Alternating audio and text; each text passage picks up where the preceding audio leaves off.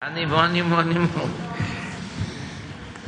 Bueno, pues eh, hoy vamos a eh, conmemorar los 25 años de el SAT, del Servicio de Administración Tributaria. Es eh, la institución que procura que todos los ciudadanos contribuyan al desarrollo del país. Es la que eh, se encarga de recaudar y de fortalecer la hacienda pública para que haya fondos suficientes y se pueda financiar el desarrollo del país. Quiero destacar dos o tres cosas. Primero, que se ha cumplido con el compromiso de no aumentar impuestos desde que llegamos. No han habido aumentos de impuestos esto no sucedía antes. Al mismo tiempo no se han creado impuestos nuevos.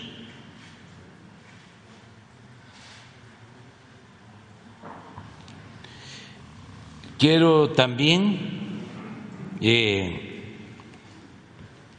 dar a conocer al pueblo de México que se terminó con la práctica de la evasión fiscal y sobre todo de la condonación de los impuestos a los altos eh, personajes de empresas, bancos, a los potentados que no pagaban impuestos ya no hay condonación de impuestos.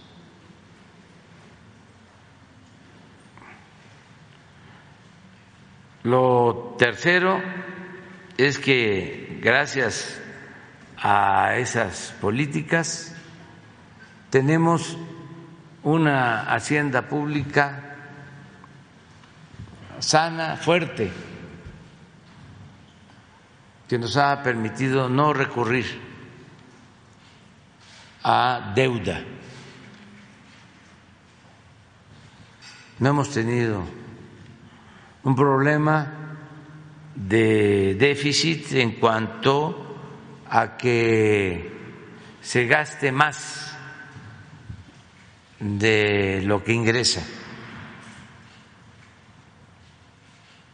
Y esto tiene que ver mucho con el trabajo de servidores públicos ejemplares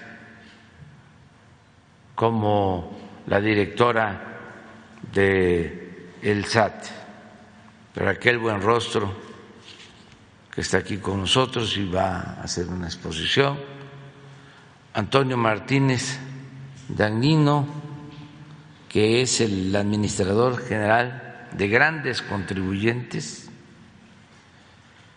Rosalinda López Hernández, administradora general de Auditoría Fiscal Federal, Guadalupe Araceli García Martínez, administradora general jurídica,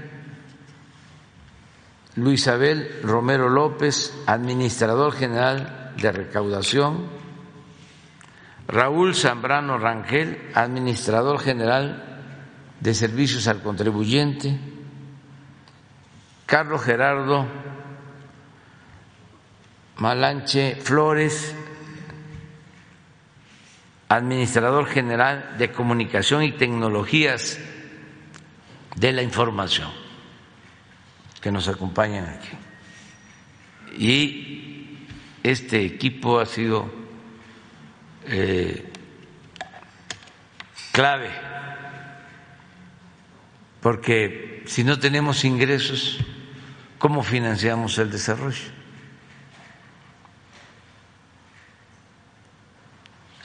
¿Qué hacían antes?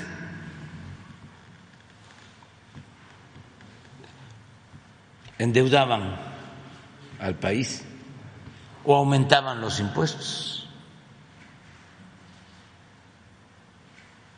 Ahora, a pesar de la pandemia y de la guerra en Ucrania, eh, tenemos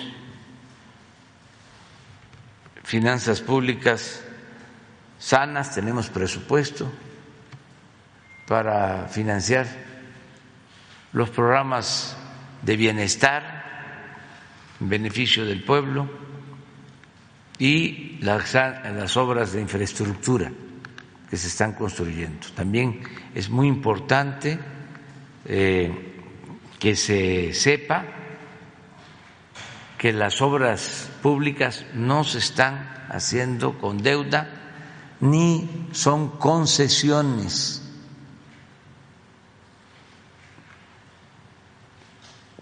Es decir, no se le cobra otro impuesto a la gente.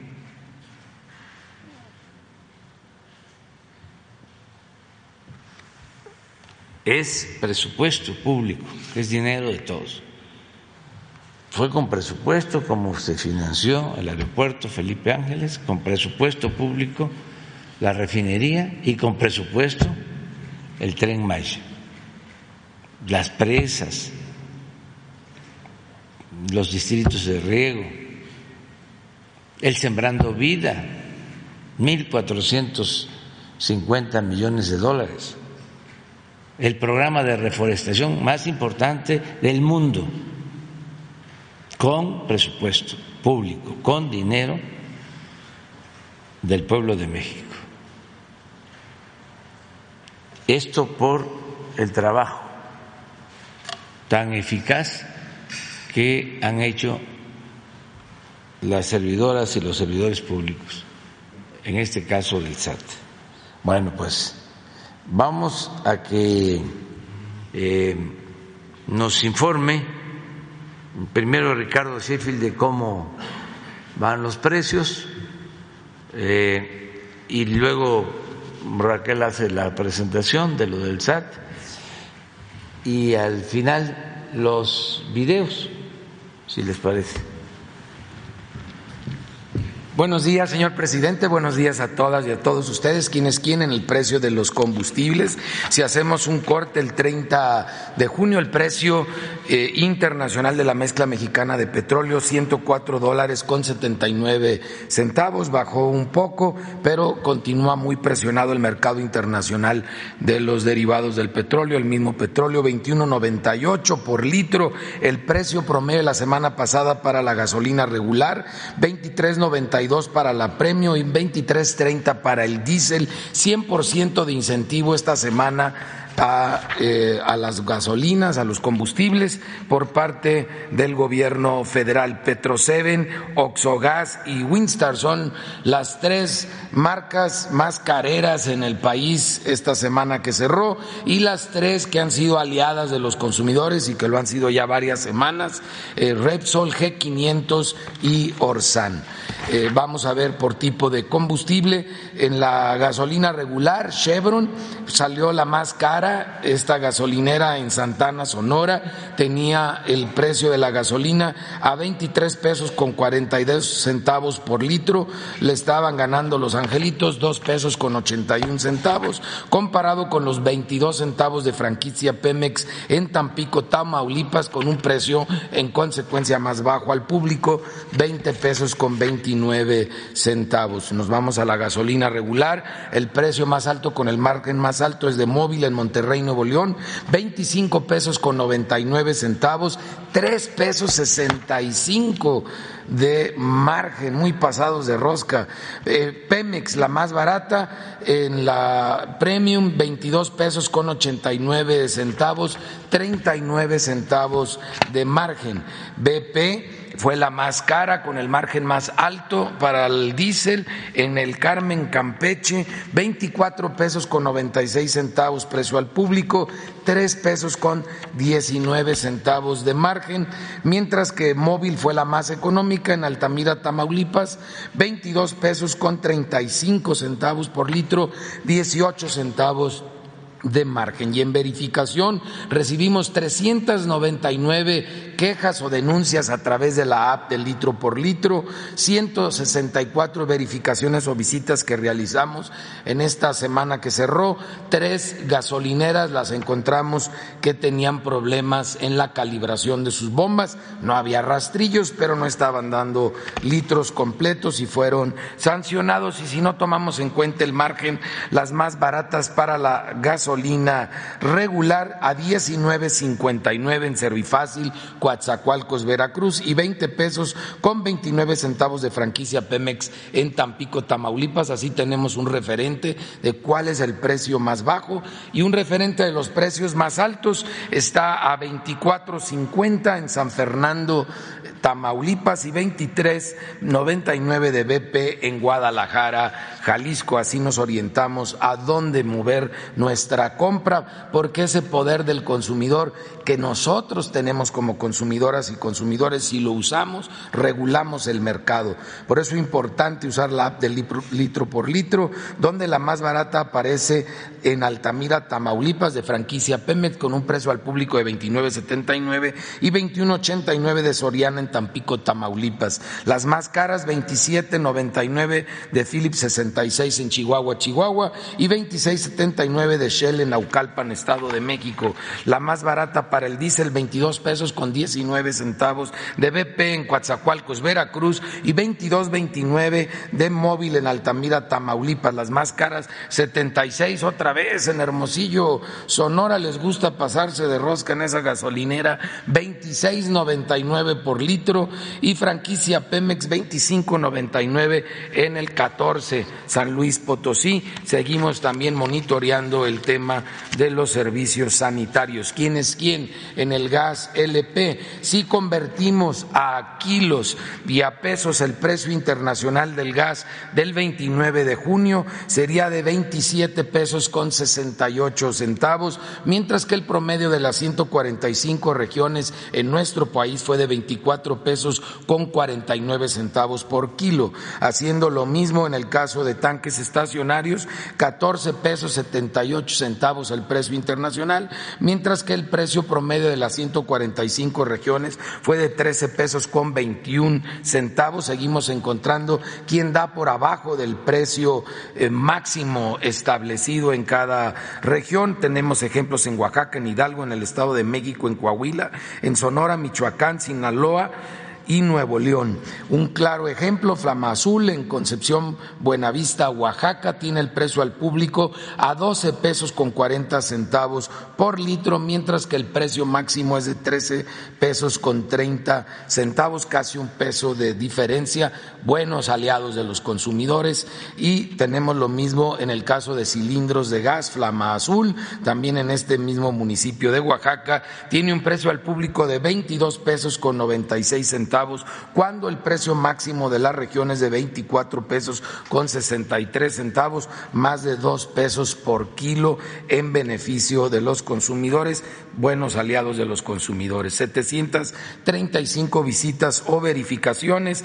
siete Pocas, afortunadamente, resultaron con infracciones, aunque encontramos en esta ocasión muchos cilindros en mal estado, un 10.9% de cilindros que fueron retirados del mercado en estas verificaciones y una estación de carburación que no se dejó verificar y que no exhibía los precios al público seguro, tampoco estaba dando litros y kilos completos. Esto es en el barrio de Jicaltepec, en San Pablo Autopan, en Toluca, que ya la estaremos visitando en nueva cuenta, pero acompañados de ASEA y acompañados de la CRE y obviamente de la Guardia Nacional de Productos de Primera Necesidad. Vamos a ver el comportamiento en esta semana que cerró el Índice Nacional de Precios al Consumidor en Bebidas y Alimentos ha tomado una situación de estabilidad después de venir incrementándose semana con semana. Ojalá así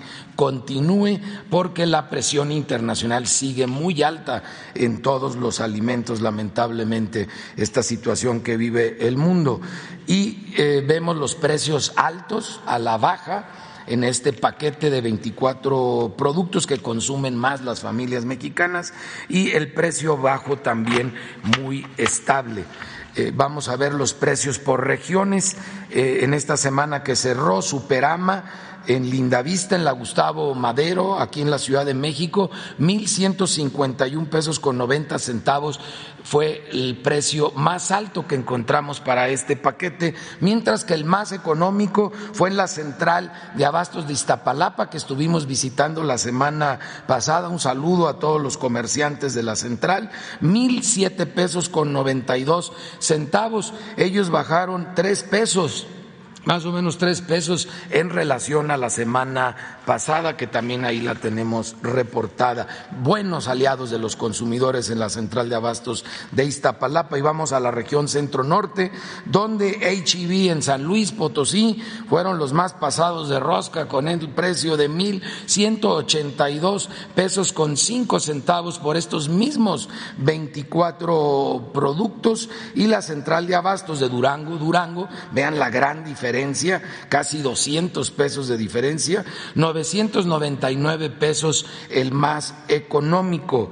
Eh, y vamos ahora a ver en la zona norte donde Mini Super eh, Superete 40 en Juárez, Chihuahua, fue la opción más cara a 1.160 pesos con 62 centavos, mientras que Merco Abenberry a Renberry en Monterrey, Nuevo León, la opción más económica, le ganó a la central de abastos de Monterrey a 976 pesos con 15 centavos, el precio más bajo en todo el país, muy buenos aliados de los consumidores. Y vamos por último en la zona sur-sureste, donde eh, Walmart Express fue la opción más cara, esto en Mérida, Yucatán, a 1.162 pesos con 60 centavos y los mismos 24 productos en bodega ahorrerá de Veracruz, Veracruz los encontramos a mil diecisiete pesos con treinta centavos. Si le buscamos, vamos a encontrar en donde vivimos opciones económicas, distribuidores, comercializadores que son aliados de los consumidores. Y comentarles que hemos estado en comunicación todas las agencias eh, gubernamentales de defensa del consumidor de habla hispana en el mundo y en todo el planeta se está presentando el mismo problema.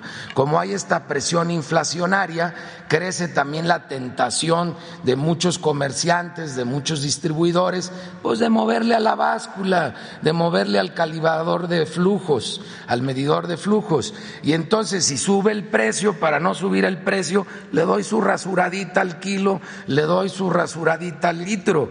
Y estamos en todos los países de habla hispana realizando una intensa campaña, porque en todos se calibra igual que en México dos veces al año, y en este mes de julio iniciamos la segunda calibración del año y ahora queremos hacerlo de manera tal que todas y todos ustedes como consumidoras, como consumidores, nos ayuden a verificar que estén cumpliendo con la calibración. Estamos sacando un nuevo holograma dentro de una campaña que se llama El sello amarillo, cuida tu bolsillo. Y ayúdanos a cuidar a esos comerciantes para que con ello cuidemos tu bolsillo ante esta situación internacional de presión inflacionaria. El nuevo holograma que se empieza a distribuir en este mes de julio es este holograma redondo en lugar de cuadrado, en donde ya no cambiaremos los colores, sino solamente la estacionalidad del año y el semestre que se está calibrando y usaremos el color amarillo. Pero adicional a este pequeño sello, estamos haciendo unas calcomanías más grandes donde dice que el sello amarillo cuida tu bolsillo y este instrumento de medición ya ha sido verificado, lo estaremos colocando en las bombas y en los negocios que ya tienen sus básculas calibradas, aparte del sello amarillo que cuida tu bolsillo en cada una de las bombas y eh, en cada una de las básculas. Estos son los, los sellos con todas las medidas de seguridad que garantizan que da kilos completos y litros completos. Muchas gracias y recuerden, el sello amarillo cuida su bolsillo.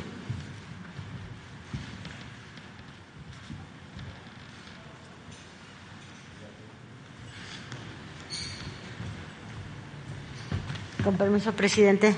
Buenos días a todos. Como se mencionó hace ratito, este, el mes de julio son los 25 años del SAT. Y durante estos 25 años la institución ha venido evolucionando y nuestro objetivo con esta cuarta transformación ha sido tener una institución con vocación humana y conciencia social. La siguiente, por favor. Nosotros consideramos que la misión de nuestra institución es crear un vínculo entre las contribuciones del pueblo de México y las acciones de gobierno que llevan al bienestar social de todas las mexicanas y los mexicanos. Desde el inicio de esta trayectoria definimos como objetivos principales aumentar la recaudación, bajar la evasión y la ilusión fiscal y combatir la corrupción. Y eso es lo que nos ha guiado durante estos años. Es importante destacar qué nos hace diferente a nosotros este SAT de otras administraciones. Quisimos señalar puntualmente en qué consideramos que somos diferentes. Bueno, esta institución parte que la principal virtud de un servidor público debe ser la honestidad. Y en eso nos hemos orientado para fortalecer con esa mística a todos los recursos humanos del SAT. Hemos centrado mucho en erradicar los privilegios del pasado y establecer piso parejo para todos los contribuyentes. Para ello hemos hecho análisis técnicos muy estrictos y una aplicación de la ley, sin discriminación y que todo mundo participe en ello. También tratamos de actuar siempre con justicia tributaria, donde los grandes contribuyentes ya no se benefician por encima del pueblo en el que ya no existen condonaciones de impuestos y quien gana más tiene el deber cívico de pagar más y de contribuir con ello al gasto público. También hemos trabajado mucho en convencer a los grandes contribuyentes y a las universidades de que la función de un asesor contable o jurídico es ayudarlos a cumplir la ley y no a pagar menos impuestos doblándola o violándola. También hemos trabajado mucho en facilitar a los contribuyentes su regularización fiscal, incentivando sobre todo las autocorrecciones y las aplicaciones de los beneficios fiscales previstos en la normatividad. Y finalmente también hemos trabajado mucho en explotar y analizar la información de los sectores económicos y grupos corporativos, identificando patrones de ilusión y defraudación fiscal, así como las factureras. Eso es lo que nos hemos centrado muchísimo. Y sobre estos ejes, la siguiente, hemos trabajado principalmente en los grandes contribuyentes. Es importante señalar que durante estos tres primeros años, poco más de tres años, se ha recaudado el 86% en la fiscalización de grandes contribuyentes comparado con todos los seis años de la administración anterior. ¿Qué se ha hecho? Se ha trabajado en actos nuevos, se ha fortalecido mucho los que están en proceso, se han hecho auditorías de las devoluciones porque hacían mucha trampa cuando pedían las devoluciones y ahora se da puntual seguimiento desde la auditoría, los juicios, las liquidaciones y el cobro. La siguiente, por favor. En cuanto a la elevación y la ilusión fiscal, este, este, esta estrategia es más compleja en el sentido que requiere mucho más información. Son muchos contribuyentes y ahí nos hemos dedicado mucho a fortalecer todo el análisis de datos, la estadística, la información, para, para identificar patrones sobre la evasión y la ilusión fiscal y poder establecer algunas líneas preventivas, correctivas y punitivas. Esto principalmente está muy orientado a todo lo que son los sistemas. En el SAT hay poco más de 750 aplicativos. Se ha aumentado también la automatización de los procesos. Se han perfeccionado y mejorado las plataformas tecnológicas. Es importante decir que cada día tenemos menos dependencia de servicios de terceros. Hemos trabajado mucho en la soberanía digital porque mucha de la información del SAT estaba prestada por terceros. Además de que hemos obtenido mayor soberanía digital y hemos mejorado toda esta infraestructura. Esto nos ha llevado a ahorros de más de dos mil millones de pesos, mismos que se han utilizado para fortalecer también las tecnologías, mejorándolas. También hemos esto nos ha permitido identificar también algunas estrategias de evasión y de ilusión fiscal que nos han llevado a mejorar también las normas fiscales y, e ir tapando huecos. La siguiente, por favor. La otra es que nosotros estamos como institución, creemos que no existe y no toleramos la impunidad de ningún acto de corrupción. Y siempre nos vamos tanto sobre el corruptor como el corrompido. Para un acto de corrupción son dos partes y nos vamos sobre las dos partes. Hemos trabajado en que todas las identificaciones de irregularidades y malos comportamientos se denuncien de manera inmediata. Tenemos denuncias tanto a la Fiscalía General de la República de, de delitos presuntos penales, así como este, faltas administrativas, presumiblemente ante la función pública. De enero de 2020 a junio de 2022 se han presentado en caso de presuntos delitos penales 2.669 denuncias contra servidores públicos, personas físicas y personas físicas relacionadas con personas morales. De estas 2.669, 599 son por contrabando, 105 es por un acceso irregular a los sistemas y el otro son otro tipo de, de, presuntos delitos. Vinculados a proceso han sido 469 personas, del total hemos tenido 15 resoluciones y la, el castigo más alto que hemos tenido son seis años de prisión por manejo irregular en los sistemas de información. En cuanto a servidores que presuntamente tienen faltas administrativas, hemos presentado 229 denuncias que involucran a 335 servidores públicos en 2021 y 97 denuncias en 2022, en lo que va de 2022, que son 150 servidores públicos. Este, escribimos las aduanas, porque el año pasado todavía eran aduanas, y las, las denuncias que aparecen ahí son las que están en proceso, pero ya aduanas, como ustedes saben, a partir del primero de enero ya es otro órgano desconcentrado que no depende del SAT. La siguiente, por favor. Esto nos ha llevado a obtener los siguientes resultados, como decía el presidente. Si nosotros trabajamos con mucha honestidad y en estricto apego a la ley y sin discriminaciones y con piso parejo, nos lleva a buenos resultados en las contribuciones. La la primera gráfica, la, gráfica en barras rojas, representa cifras anuales, la verde son las del primer semestre, todo el periodo de enero-junio, y como observamos es que durante 2021 la recaudación tributaria creció 504 mil millones de pesos, equivalente a 2.8% real en comparación con 2018, que es la administración anterior. Entonces llevamos ya un, incremento considerable. En enero-junio del 2022 la recaudación ascendió a 2 billones 49 mil, lo que implica un crecimiento de 2.7% respecto del año anterior y 8.6% respecto de 2018. Es decir, la recaudación está por encima y ya superó los niveles de la prepandemia sin ningún problema.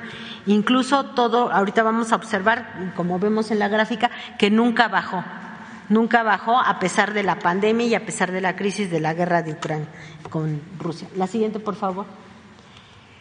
También mucho se decía que los grandes contribuyentes solo iban a ser para rato.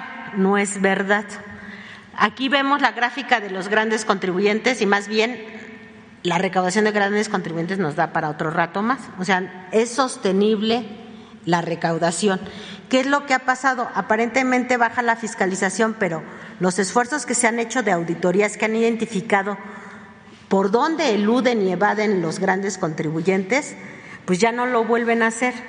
Entonces ya no cae en la fiscalización ni en la auditoría, pero sí podemos observar que hay un ligero crecimiento en la recaudación porque esas fallas o faltas que estaban cometiendo, ya sea a propósito o por omisión, las están recuperando. aquí vemos cómo ha crecido grandes contribuyentes, perdón. Este, la parte verde es la, la, aportación de los grandes contribuyentes propia, digamos, sus ganancias, los impuestos que ellos pagan. La parte amarilla son las retenciones que hacen de sus trabajadores y las retenciones que hacen de IVA, ¿no? que son los, al final lo que consumimos, pues cada, cada consumidor paga su IVA, al igual que cada trabajador pues, paga sus impuestos de ISR.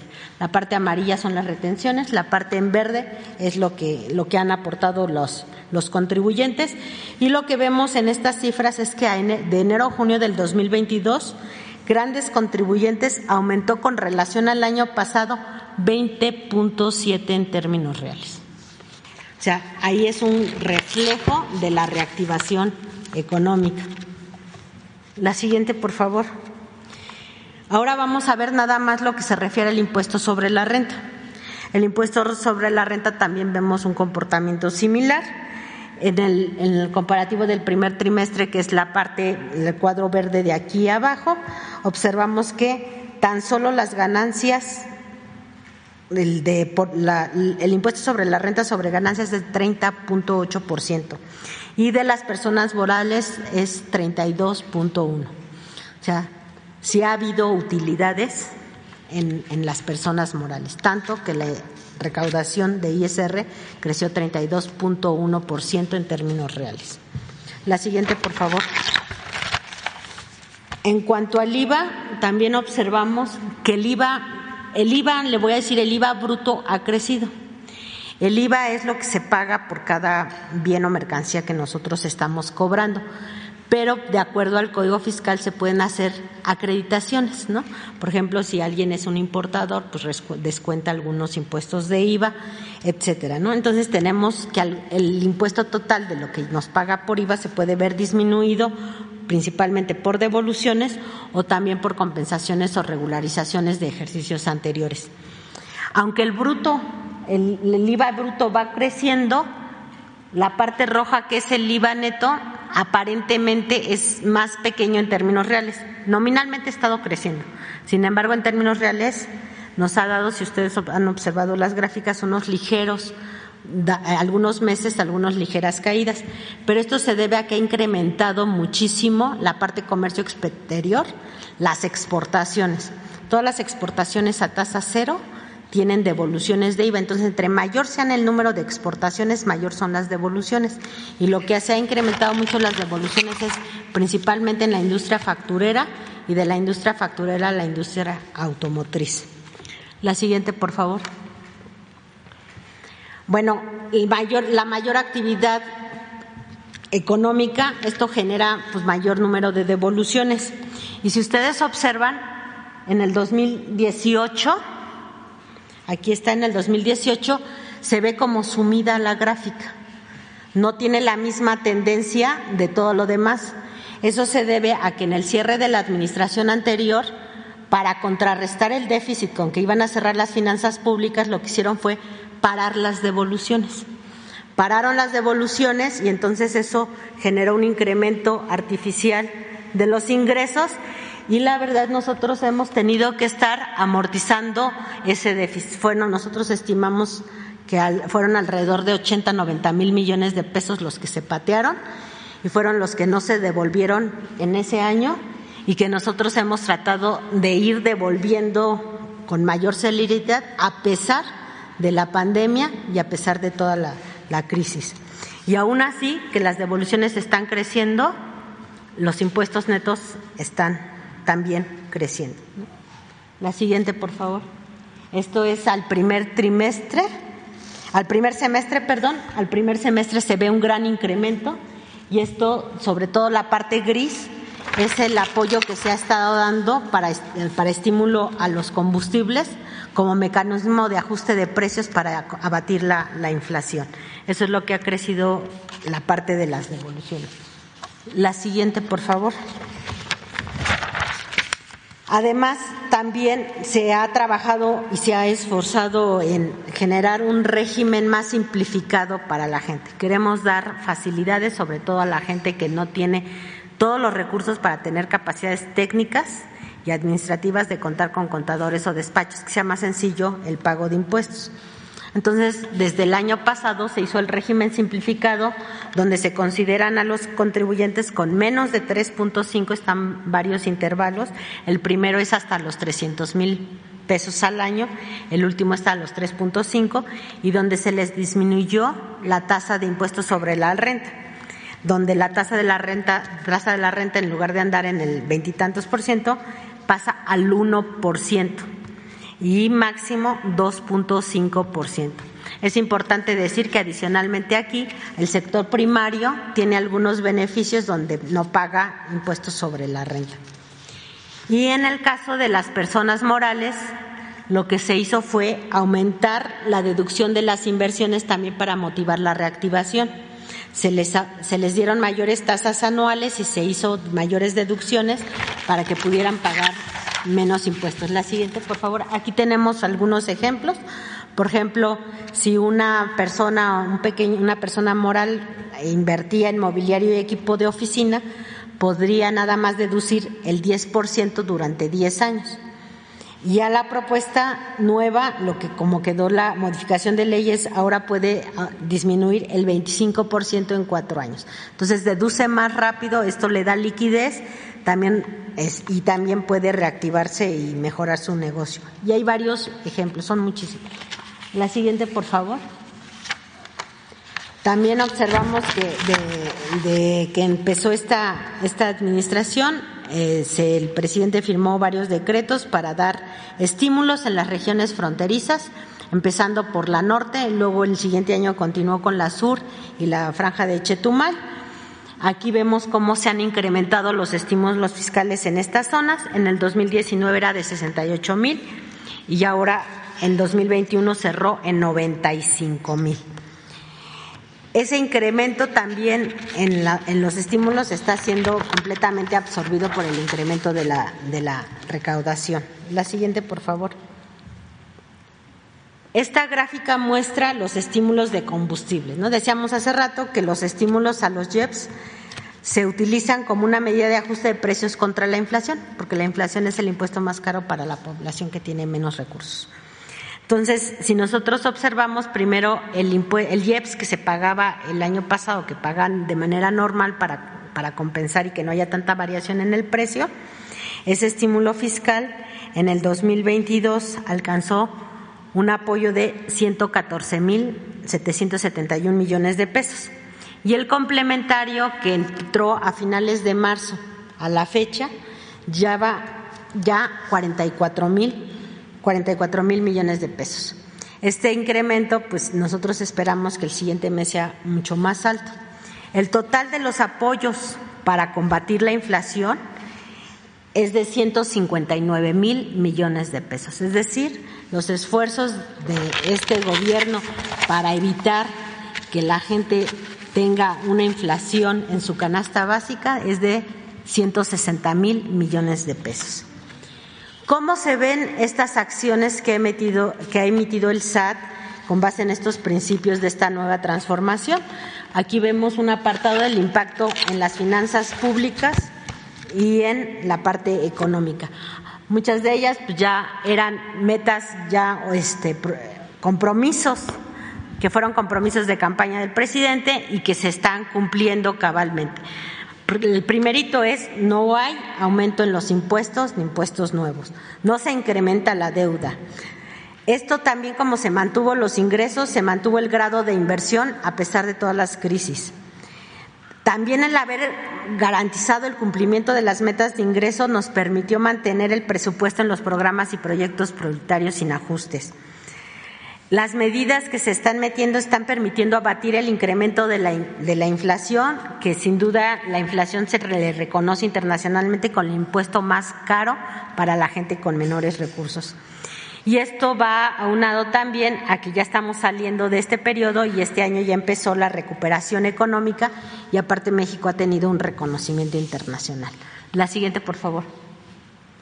Aquí observamos algunas gráficas que también eh, el, presidente ha mostrado en, diferentes ocasiones, que es cómo se comporta el consumo. La, la, gráfica de arriba son las tiendas departamentales y las tiendas de abajo son las de autoservicio, porque son indicativas y un buen indicador estas gráficas porque cuando hubo la crisis sanitaria y bajó toda la actividad económica, el gobierno mantuvo todos sus programas prioritarios. Esto que permitió pues, los apoyos a los jóvenes, los apoyos a los adultos mayores, etcétera, permitió que un gran porcentaje de la población mantuviera su nivel de ingresos para su subsistencia. Y aquí lo vemos ligeramente en las gráficas, el comportamiento, el observado es la línea roja, vemos una línea negra punteada que está ligeramente una tendencia hacia arriba.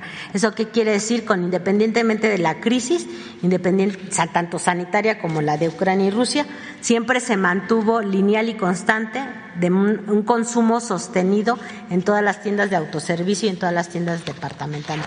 Lo que garantiza es que la mayoría de la gente tuvo recursos para sobrevivir gracias a todos los programas que hubo, los programas sociales. La siguiente, por favor.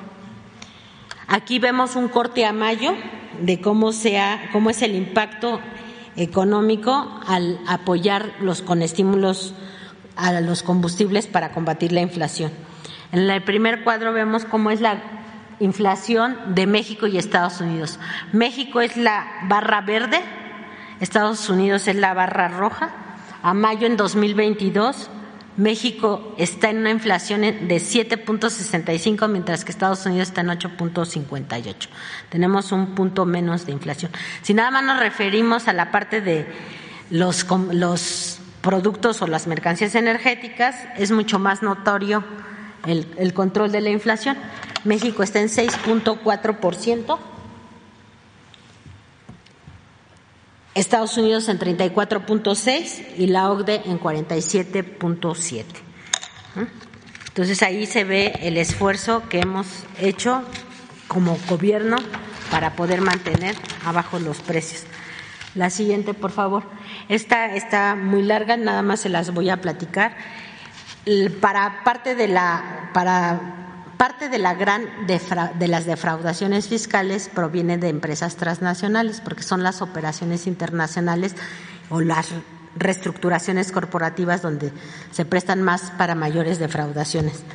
Aquí en el área de internacionales se está trabajando, de hecho a estas alturas ya se tienen reuniones semanales con nuestro homólogo en Estados Unidos en el área de grandes contribuyentes para evitar, por un lado, lo que se llama la doble tributación.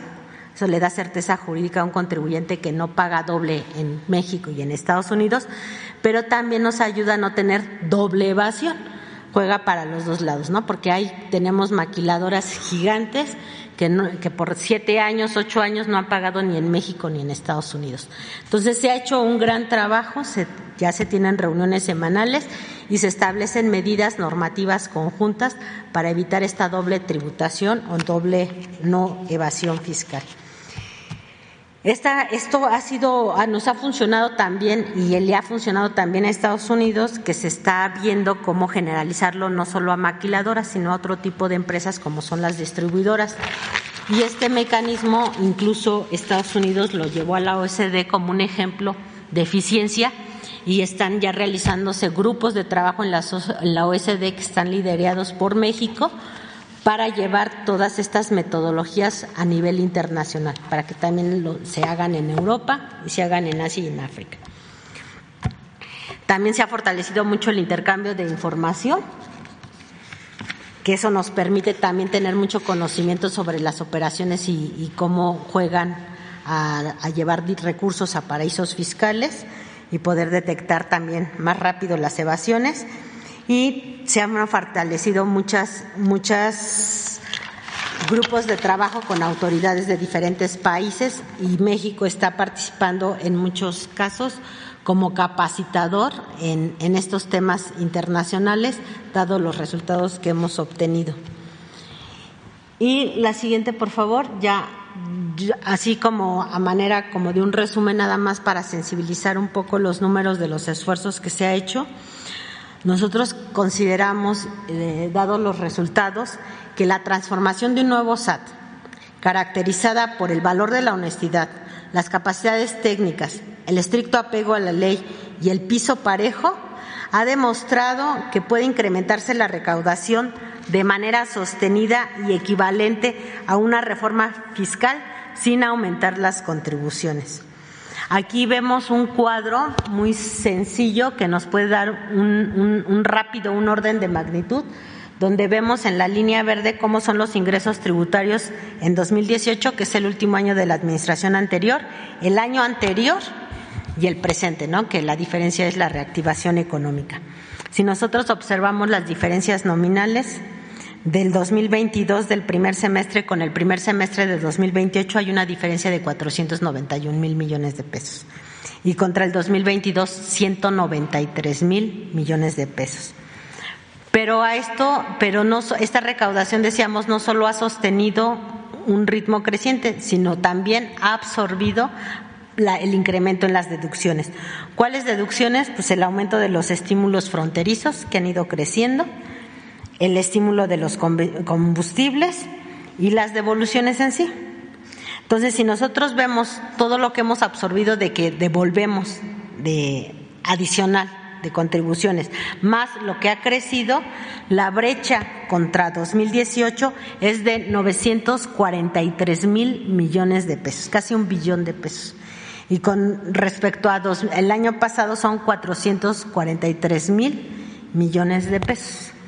Entonces, la, aquí es un reflejo de que sí estamos en la recuperación, estamos en la reactivación y que tener una institución con honestidad, capacidades técnicas, estricto apego a la ley y piso parejo, nos puede llevar a un crecimiento sostenido sin necesidad de aumentar impuestos.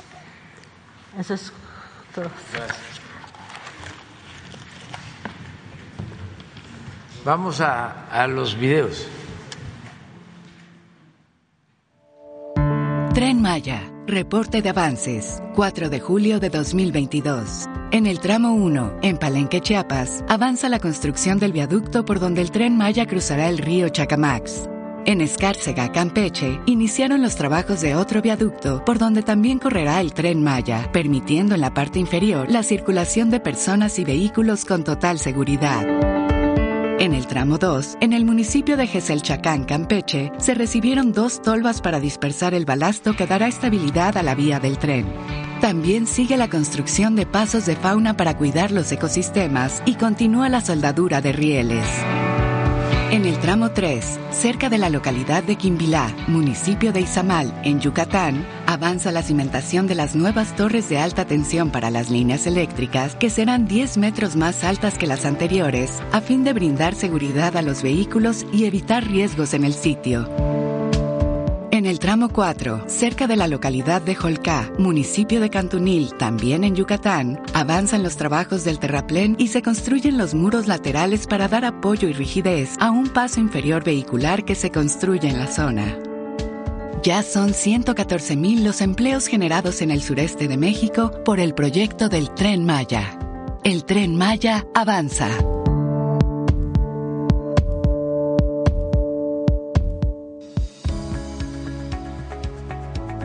La Comisión Nacional del Agua informa los avances en la construcción del Parque Ecológico Lago de Texcoco. En el vivero se realiza el mantenimiento de vegetación alófila para la cobertura de suelos salinos. Se ha realizado la propagación de 500.000 plantas mensualmente. En coordinación con la Secretaría de Educación Pública y la Secretaría de Medio Ambiente, por medio de la CONAM, se realizan visitas escolares a las instalaciones del pabellón demostrativo con el fin de difundir el valor biocultural del lago de Texcoco. En áreas del Jardín Central se realizan trabajos para el retiro de vegetación invasora. Asimismo, en la zona oeste del parque se continúa con el trazo y deshierve para el desplante de plataformas que permitirán la construcción de las barreras cortafuego y brechas rompeviento. Iniciaron los trabajos para la rehabilitación de 537 piezas de registros, que serán reusadas para las áreas de laberintos. Se desarrollan trabajos de topografía y trazo de senderos, ciclovías y plataformas para el desplante del equipamiento deportivo.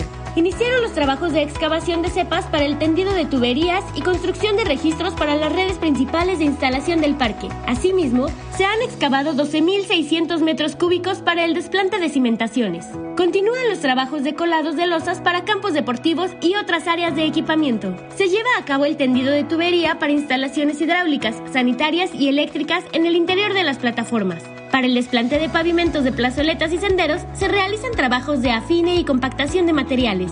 Permanentemente se lleva a cabo el monitoreo, rescate y banqueo de la vegetación nativa, así como el seguimiento y conservación de la avifauna dentro del polígono del parque. A la fecha, se han generado más de 3.600 empleos en la construcción del parque. Con estas acciones, se continúa con la recuperación ambiental de la región, en beneficio de los habitantes del Valle de México. Muy bien. Vamos. Tres y cuatro, siete. Vamos a. La primera fila. Y ahora vamos. Bien. Gracias, presidente. Buenos días, Dalila Escobar, eh, de Proceso. Preguntarle en primer lugar, bueno, eh, estos temas que tienen que ver con la cuestión de los religiosos, la cuestión de seguridad. Usted hace unos días hablaba de no cambiar la estrategia. También en el informe decía que había todavía cosas por hacer. Eh, a nivel nacional, bueno, pues ha habido varios llamados de religiosos de diferentes estados, desde la cúpula, pero también desde quienes están en, en territorio misioneros. lo llaman en primer lugar a un diálogo nacional, afirman que es necesario, es momento de escuchar y que, bueno, alguno de los religiosos de hecho mencionaba la frase de que eh, a nadie hace débil escuchar a los demás. Algunos mencionan eh, que, bueno, pues es importante escuchar a familias de personas desaparecidas, a personas que eh, viven de cerca este tipo de violencia. Preguntarle en primer lugar es si usted considera que sí es necesario que se haga un diálogo y en todo caso si usted considera que se ha roto ese diálogo con al menos el, ámbito religioso. Bueno, yo siento que eh, se tiene que seguir escuchando a todos. El diálogo es permanente con todo el pueblo de México. No creo que en los últimos tiempos haya habido un gobierno que dialogue tanto con la gente que esté cotidianamente recogiendo los sentimientos del pueblo.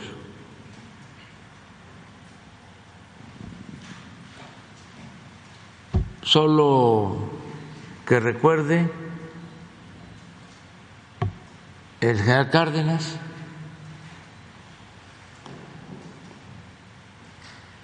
y puede ser que otro presidente o gobierno, pero nosotros constantemente estamos este, en comunicación y dialogando. En el tema de la violencia, nosotros estamos convencidos de que no se puede enfrentar la violencia con la violencia y estamos convencidos de que la paz es fruto de la justicia. Y estamos convencidos que no se puede enfrentar el mal con el mal.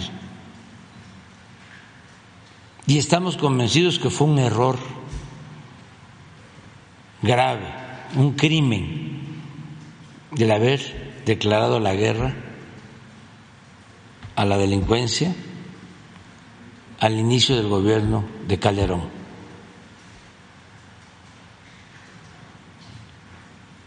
Y esto tiene que ver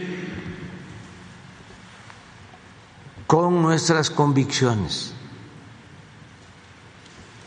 Nosotros somos humanistas.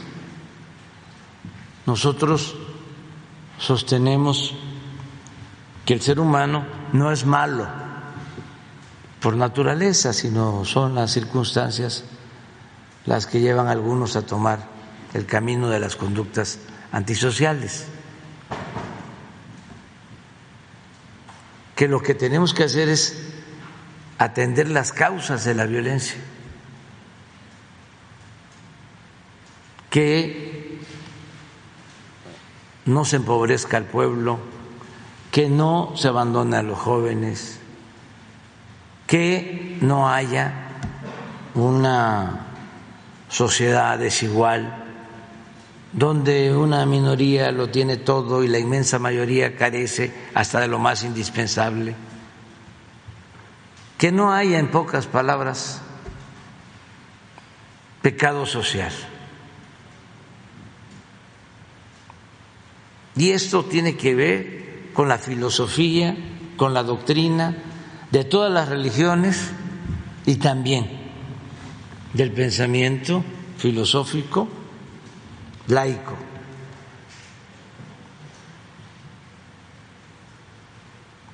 Se puede probar científicamente. Entonces, los adversarios nuestros, como no han podido imponerse, ahora están queriendo que nosotros entremos a una polémica con las iglesias. No, hablando de lo mismo, amor y paz. Justo dos. Nos identificamos muy bien con el Papa Francisco. Y también tenemos muy buenas relaciones con pastores, con ministros de otras iglesias. Pero ya estoy viendo la mano negra, ¿no? De los conservadores que quieren ahora echarnos encima a las iglesias. No, que nadie se confunda. Si me piden que yo exprese cuál es mi dirigente social más admirado, al que respeto más por su entrega en favor de los desposeídos, es Jesús Cristo.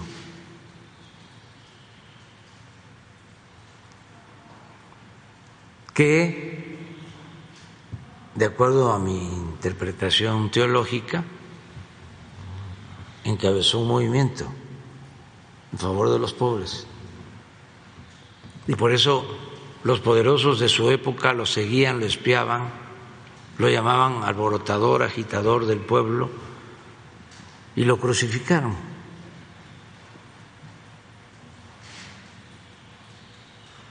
Y también por eso me identifico mucho con el Papa Francisco. Les voy a poner algo que acaba de decir el Papa Francisco. Porque todo esto pasa como de noche, ¿no? A ver si me consigues un fragmento de una entrevista que le hicieron en Argentina, ¿sí? o un periodista argentino, una periodista. Es un párrafo donde habla de los problemas de América Latina. Pero es cosa también de buscar, lo recomiendo, su discurso de Ciudad Juárez.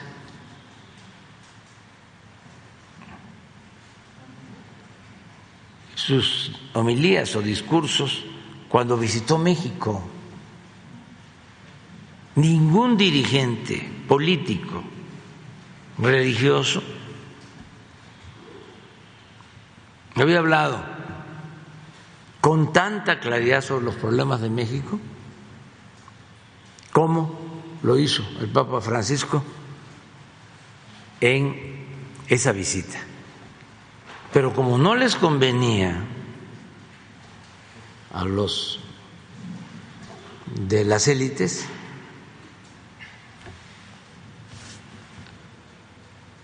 no se difundió nada.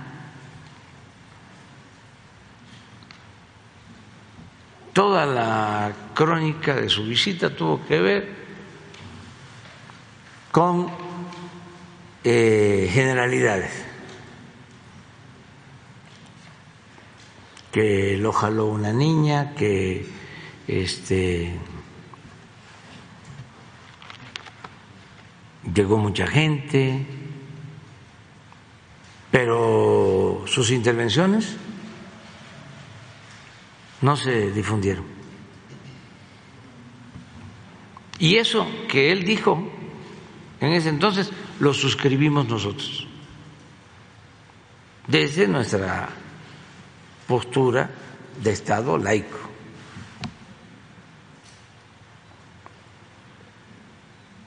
Entonces no podemos este, nosotros confrontarnos con ninguna iglesia y que los del PAN y del PRI y de otros partidos y Claudia X González y los que están molestos porque tenían el negocio del aeropuerto y no se les hizo, los que ahora tienen que pagar impuestos y antes no pagaban, los que se sienten ofendidos porque actúan como fifís que no lo son también, porque para ser fifí, como dicen en Veracruz, le zumba.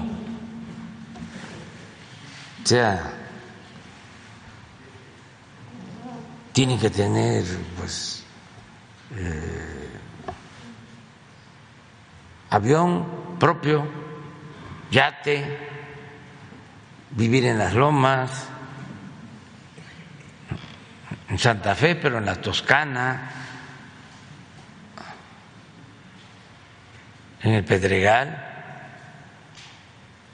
nada de que si vives en la del Valle ya eres fifí, no, no, no, no. O sea, hay niveles. Entonces, que nadie se ofenda. Estamos hablando de los potentados. Y eso también, no de todos, porque hay gente que tiene dinero, porque ha trabajado y además invierten y generan empleos y merecen respeto y no todo el que tiene es malvado. Estos son los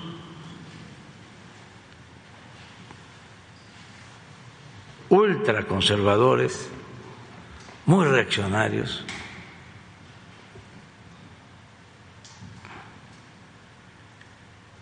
que se sienten superiores, son clasistas, racistas.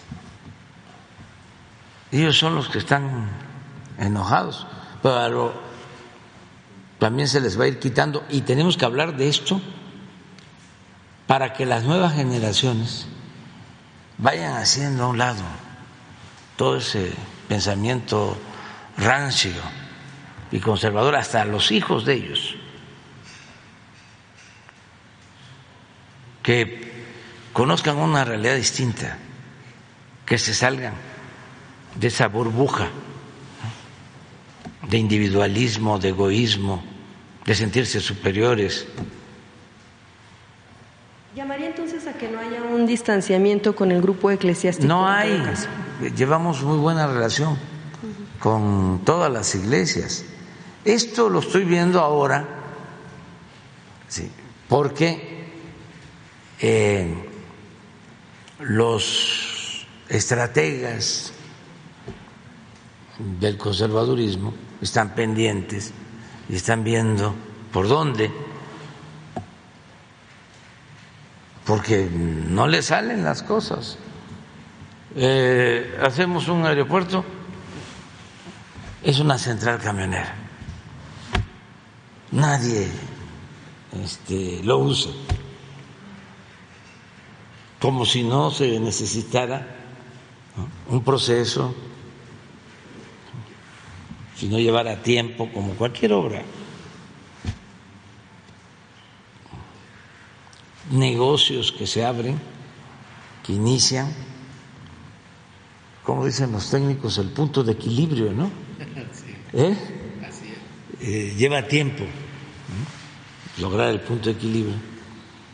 Este, pero no en contra del aeropuerto. No tienen la nobleza de aceptar de que se trata de uno de los aeropuertos mejores del mundo, de los que últimamente se han construido, que lo hicieron en tiempo récord los ingenieros militares, que nos ahorramos 125 mil millones de pesos. No, no. La refinería, lo mismo.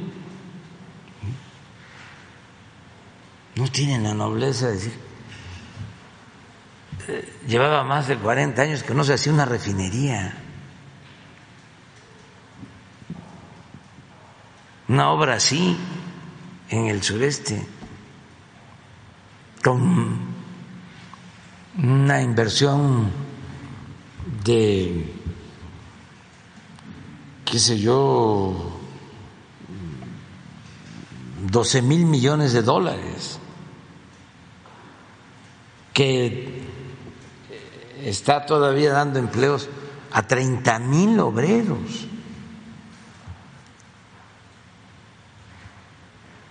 Una refinería para eh, procesar 340 mil barriles diarios. Claro que requiere de un proceso de prueba, pues ni modo que se inaugure ya está el petróleo crudo entrando y ya se integra de inmediato todo el proceso y ya se está produciendo gasolinas. Eso lleva tiempo. Se necesitan integrar todas las plantas. Pero ya terminamos de instalar todas todos los equipos en 600 hectáreas en dos años y medio.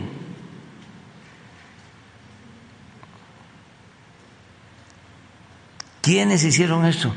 Mexicanos, del Instituto Mexicano del Petróleo, de Pemex, y sobre todo obreros mexicanos, empresas mexicanas, la mayoría de las empresas.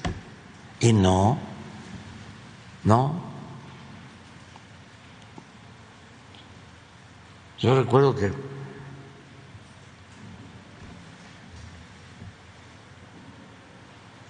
Calderón dijo que iba a construir una refinería.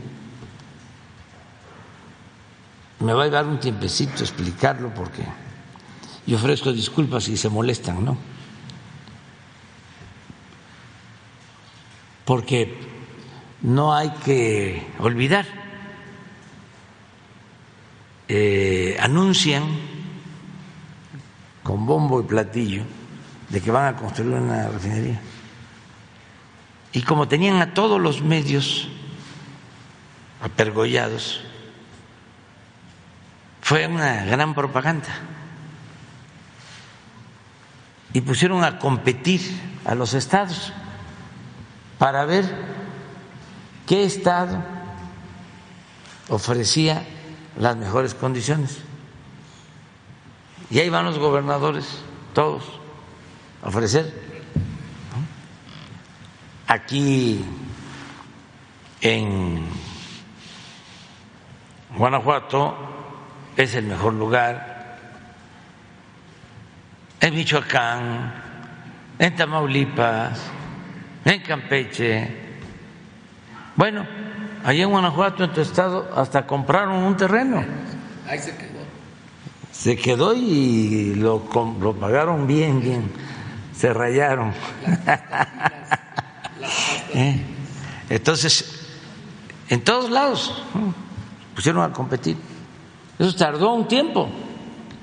Y en los medios, hasta que deciden que van a hacer eh, la refinería también en una ceremonia en Tula. Compran el terreno.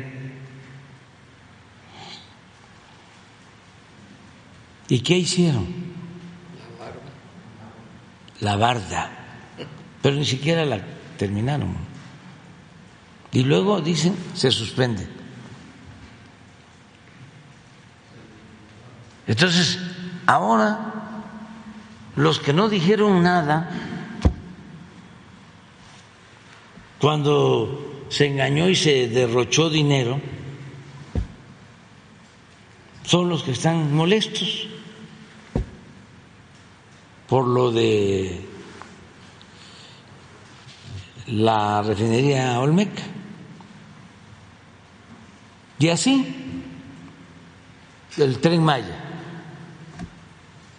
Imagínense, estuve ahora el fin de semana.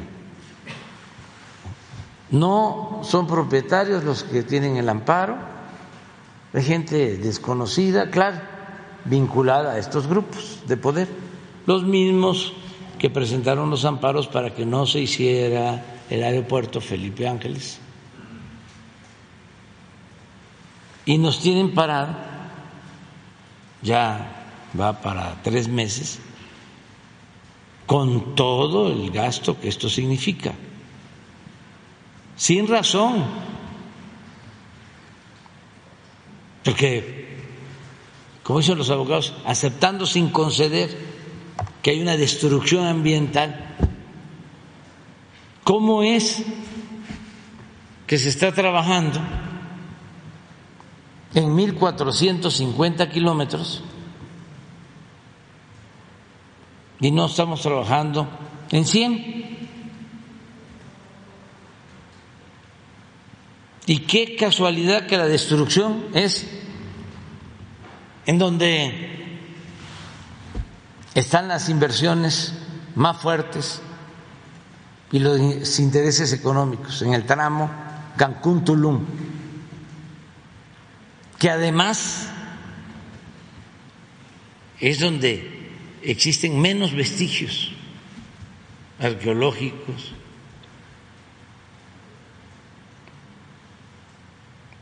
Pero el propósito es que quedemos mal, que no podamos inaugurar el año próximo el tren Maya. ¿Sería posible que pudiera no inaugurarse el próximo año? Claro que vamos a inaugurar el tren Maya. Es un asunto eh, de Estado. No es posible que un grupo de intereses creados corruptos le causen daño al pueblo y a la nación porque se trata de presupuesto público. Imagínense lo que se está perdiendo cada día que pasa.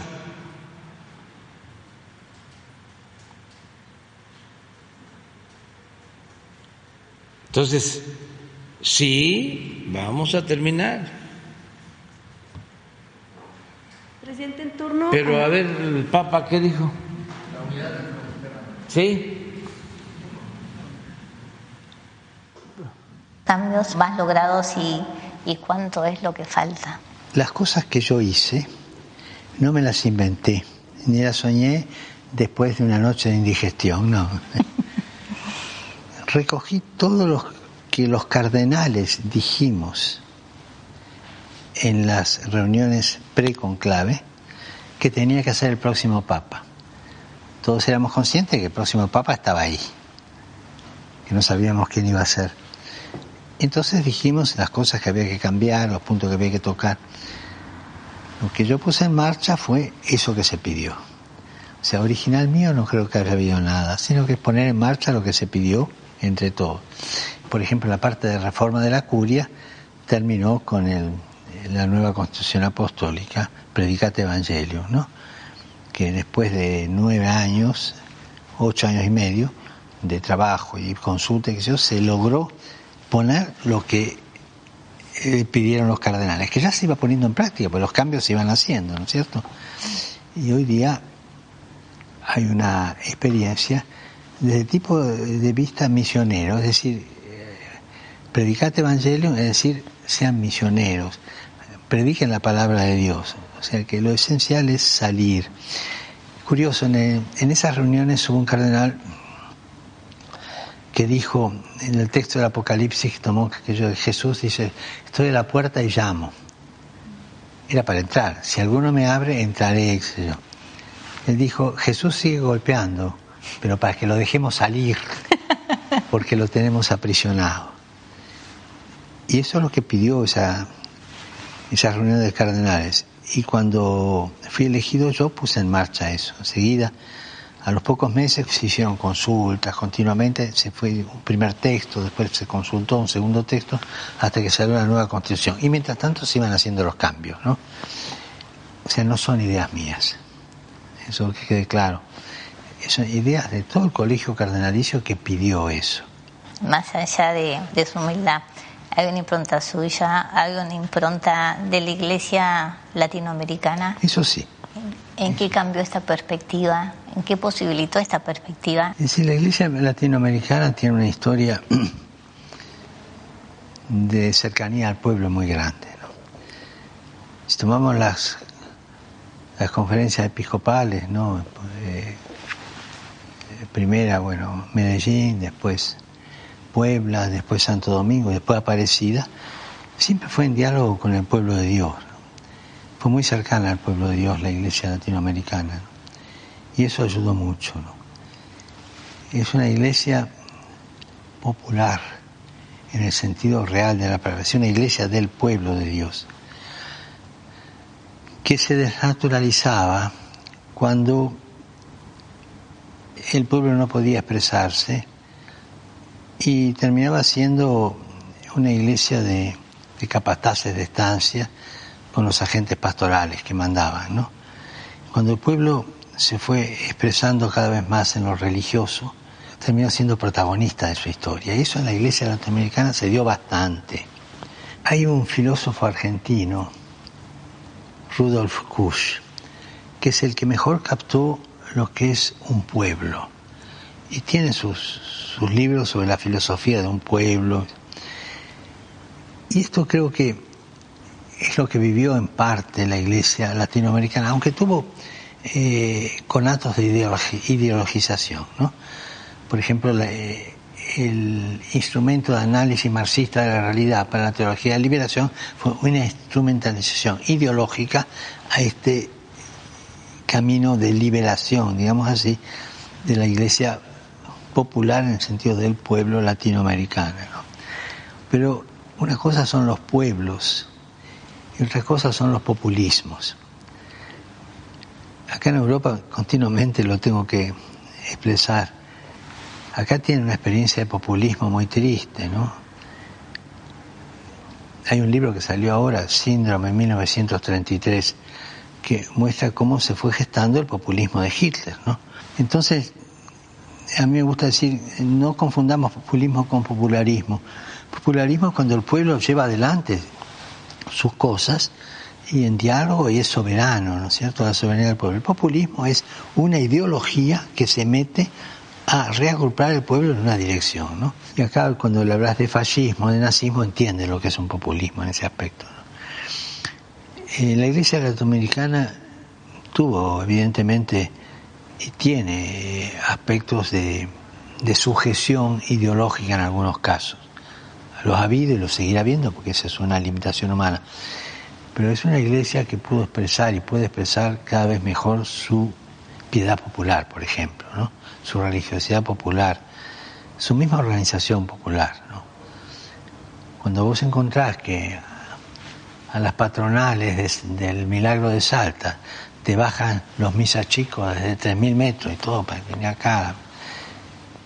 Hay ahí una, una entidad religiosa que no es superstición, porque se sienten identificados con eso. Eh, la iglesia latinoamericana ha crecido mucho en esto. Y también es una iglesia que supo cultivar las periferias, porque la verdadera realidad se ve desde la periferia. A mí me llamó la atención una conferencia que escuché de una, una filósofa, murió ya Amelia Podetti. La frase era esta, Europa vio el universo cuando Magallanes llegó al sur. O sea, desde, la periferia más grande se entendió a sí misma. O sea, la periferia nos hace entender el centro.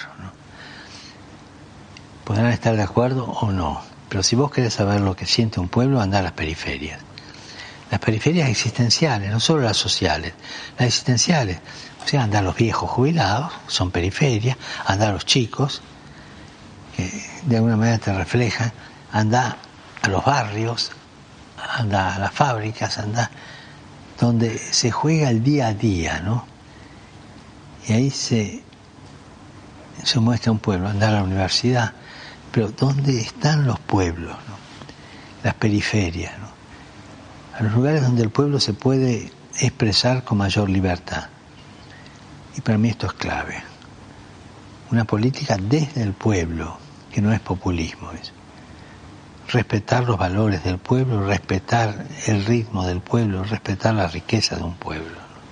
Y ahí es donde usted ve, desde la periferia, la fuerza transformadora. Tal cual. ¿no? Y estaba pensando cuando usted hablaba de la iglesia latinoamericana y Latinoamérica a partir de los últimos años empieza a mostrar también una salida distinta, digamos, una salida no neoliberal, sino justamente la construcción de un proyecto de sociedad mucho más inclusivo, ¿no? ¿Cómo ve a Latinoamérica como región?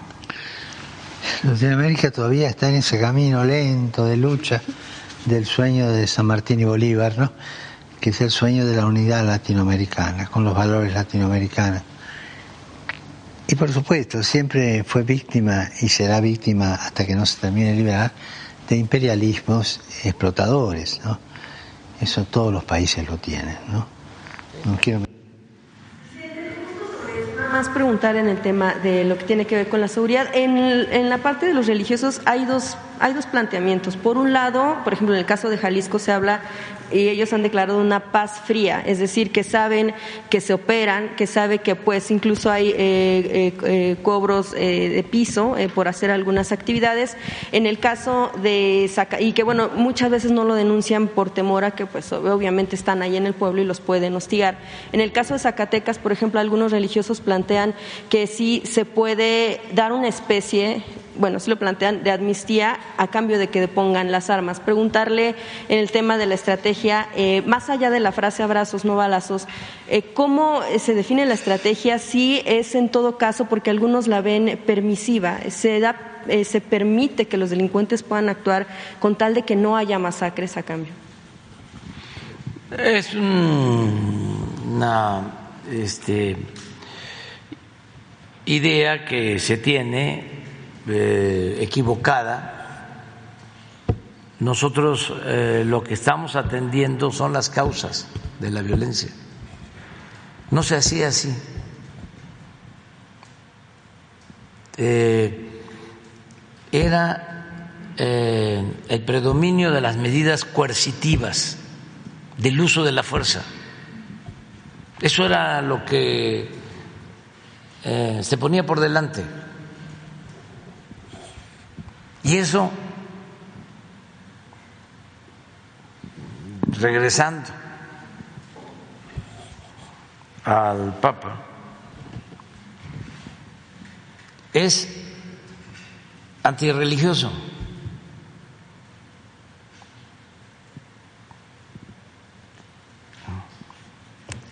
Todo lo que tiene que ver con la violencia. Y en especial es anticristiano. teológicamente hablando. No puede, con todo respeto los hijos, un sacerdote, un obispo,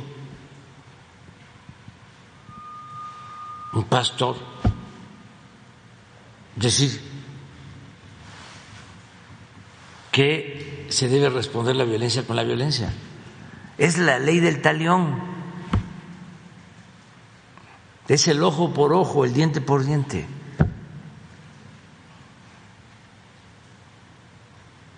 No. Esto no significa que haya tolerancia. Todos los días detenemos a delincuentes. Y cuando este, no hay opciones, eh, se dan enfrentamientos. Ayer en Sonora detienen a tres delincuentes famosos, un grupo de soldados y los eh, tienen eh, sometidos, retenidos, y llegan 10 camionetas, 15, eh, en número 60 contra 10. El encargado del operativo con mucho aplomo, pide apoyo.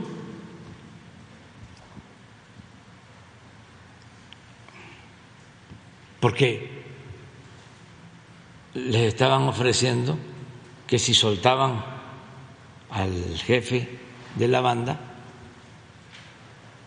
no les iba a pasar nada a ellos, les estaba ofreciendo al grupo de militares 10 millones de pesos. Y llegaron los refuerzos y si hubo un enfrentamiento, perdió la vida un oficial del ejército, pero se detuvo a los dirigentes. Es muy fácil, como dice la canción de Silvio, ¿no? Este, no estar en ese sitio. Y desde aquí, o desde el púlpito, o desde la academia,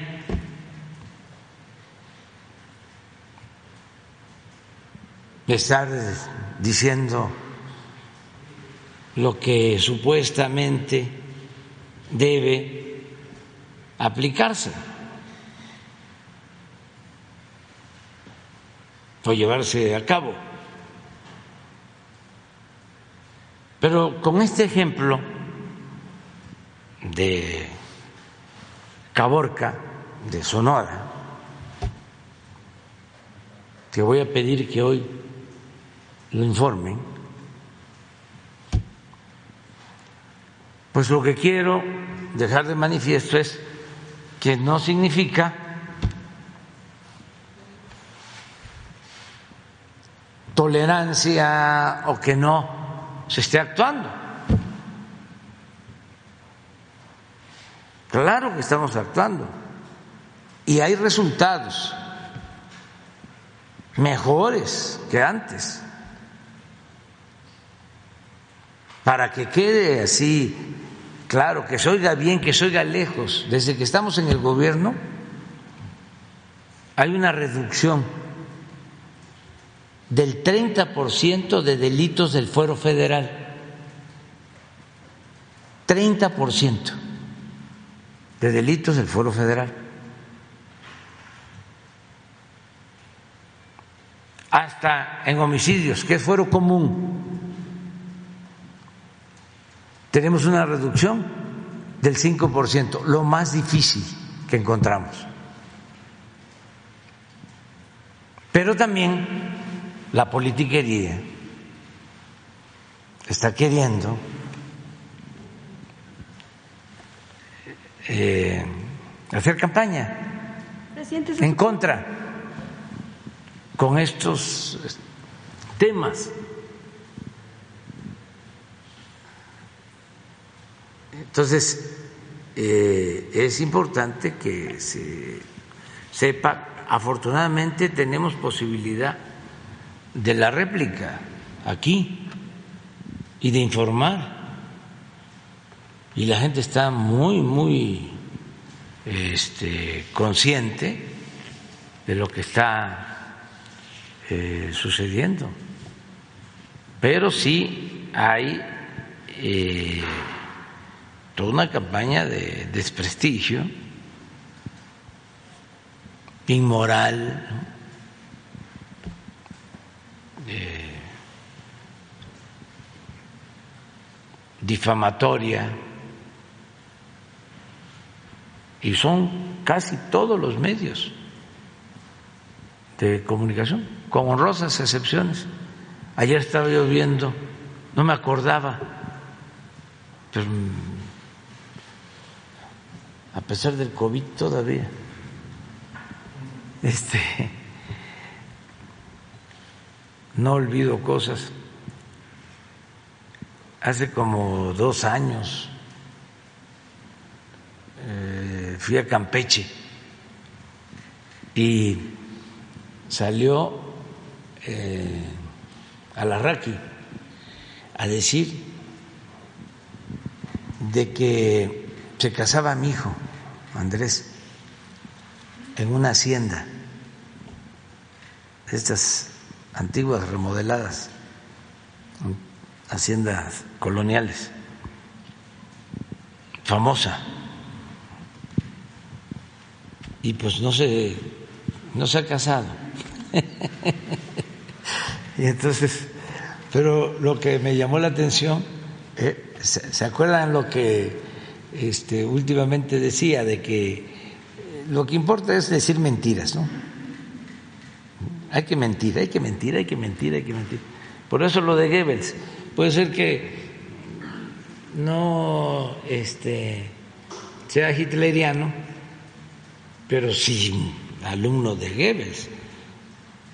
Y Goebbels, ya lo dije, pues fue durante muchos años el ministro de la propaganda de Hitler. Eh, a ver si no encuentras eh, lo de cuando dice, porque esa es eh, la eh, estrategia, si se puede llamar así. Es la máxima del AMPA, de, la, de, la, de la política y del periodismo. La calumnia cuando no mancha tizna. Y calumnia porque algo queda. Eh, y estaba, sí, eh, es Goebbels, hay hasta manuales sobre eso. Pero desde antes se aplicaba eso en el periodismo. Se usaba muchísimo en la época de la dictadura porfirista, antes de la Segunda Guerra Mundial. Es una donde dice, eh, a ver si le encuentra, dice este, me equivoqué, no se va a casar el hijo de Andrés Manuel, todo por las benditas redes sociales. Hubo reporte, presidente, de una agresión más a un religioso en Michoacán. Se hablaba del padre Mateo Calvillo Paz. Nada más a ver si tienen el reporte de si hubo No, agresión. no tenemos. Nada, eh, porque él lo había hecho público, que le habían golpeado y que, bueno, solo que- Afortunadamente no. Bueno, puede ser, pero no nos informaron. en la noche. Y ya nada más como tocaba el tema de dos bocas, preguntar al presidente si pudiera haber un informe en torno a qué fue lo que hizo que se elevaran los costos de la, del tema de la refinería Olmeca en dos bocas y eh, bueno, si habrá también exhibición de los contratos, eh, si no hay opacidad en algunos de los que pudieron tal vez tener algunos eh, convenios modificatorios para elevar los costos, nada más. Eso. No se hizo en el presupuesto estimado, autorizado por el Consejo de Pemex. Ese es otro asunto también. Este, el querer eh, descalificar la construcción de la refinería hablando o sosteniendo de que este costó más de lo previsto. No, eh, está en lo que se autorizó por parte del Consejo de Pemex. Lo que sucede es que si se le agregan los impuestos, se le agregan obras este, adicionales como gasoductos y otro tipo de obras, pues sí, es mayor el precio. Pero para eh, nuestros adversarios, este, si esa eh, refinería la iniciáramos hoy, nos costaría 25 mil millones de dólares. Y no la tendríamos cuando más se necesita.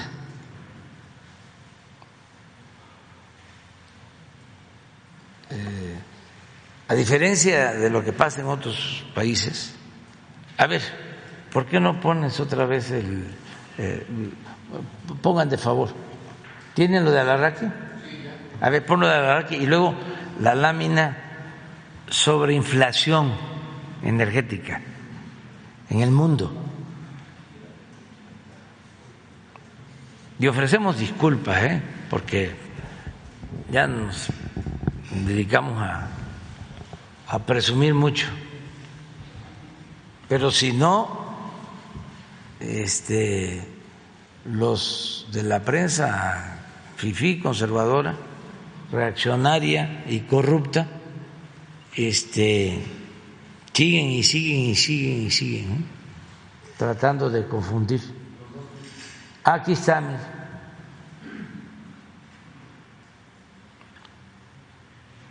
Fíjense, las humildes fotos de la humilde boda de Anderecito Junior. Ayer en Campeche, Hacienda Guayamón, cada noche entre seis mil y ocho mil pesos. No hay duda. Primero los pobres. Este es ese señor. ¿Cómo se llama?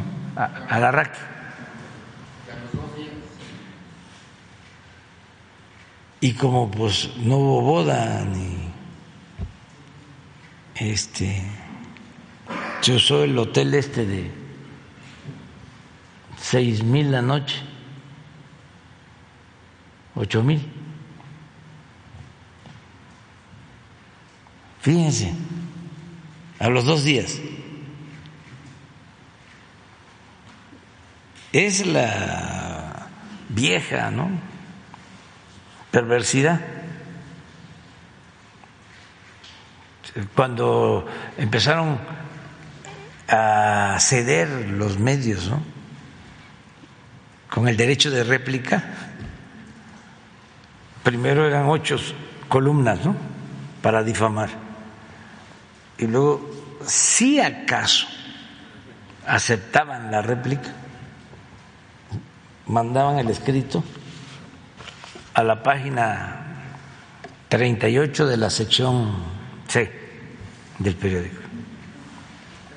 Pero aquí se dos días calumniando. Es un calumniador.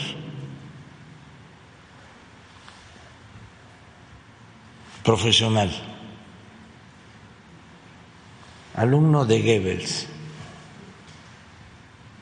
Fui víctima de las, dice después, de las benditas redes sociales. subí una información que me llegó sin validar que fuera cierta. Nada. Es lo mismo, es Gebel. Lo que, ¿Por qué no pones otra vez? Lo que decía de que de la mentira. Pero hay un face, porque en las redes hay mucho ingenio de gente que nos está ayudando mucho y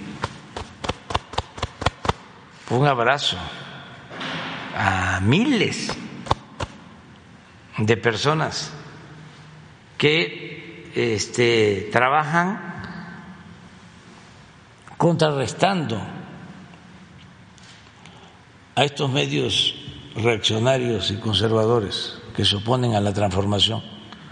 Ah, es, una donde aparece él diciendo que yo soy eh, como Hitler, como Mussolini, como Franco. Y luego aparece él diciendo, me comparó con Hitler, porque también esa es otra característica de los conservadores.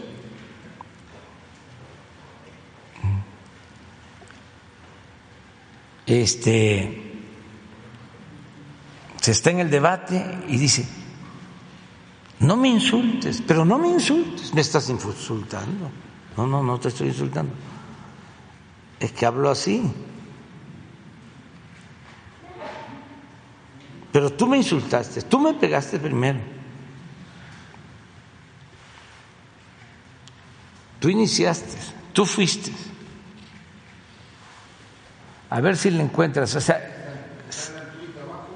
ah, este, es, es, es, es lo mismo, para que vean la hipocresía.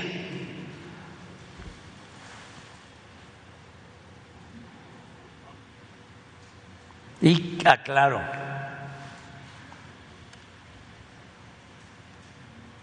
no, pero es, son sus palabras, son una entrevista, son sus propias palabras diciendo primero una cosa y luego quejándose. Y también con subrayado, ¿eh?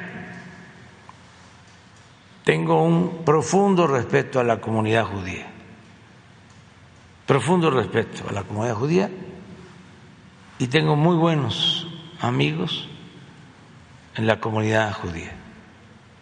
Este es otro asunto completamente Es un poco lo de la iglesia, ¿no? Este, yo fui eh, atacado eh, por la iglesia, o para decirlo con precisión, por algunos jerarcas de la iglesia en el 2006 que este, hicieron campaña en contra. Eh, un cardenal que está ahora jubilado fue a decir a Roma, al embajador de Estados Unidos en Roma, de que yo era un peligro para México y que tenía el gobierno de Estados Unidos que intervenir para frenar nuestro movimiento. ¿Dónde está esa información? En los cables de Wikileaks. Ahí están. Por eso defiendo a Sánchez, entre otras cosas. Porque ahí se hicieron denuncias sobre violación de derechos humanos, sobre intervencionismo, sobre represión. Y resulta que el periodista más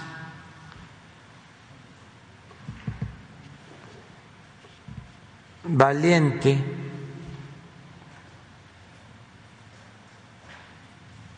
profesional con más arrojo está en la cárcel y la gran prensa guarda silencio. ¿Dónde está la libertad de expresión? ¿Dónde está la defensa a la libertad de expresión?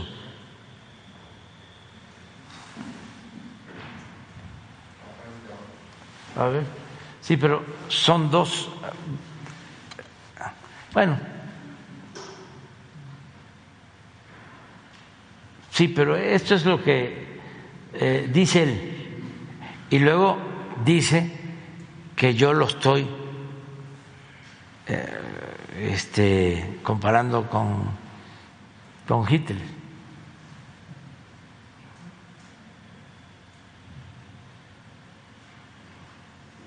Oh, si tienes el, el, este, el video o el audio de, de esto mismo.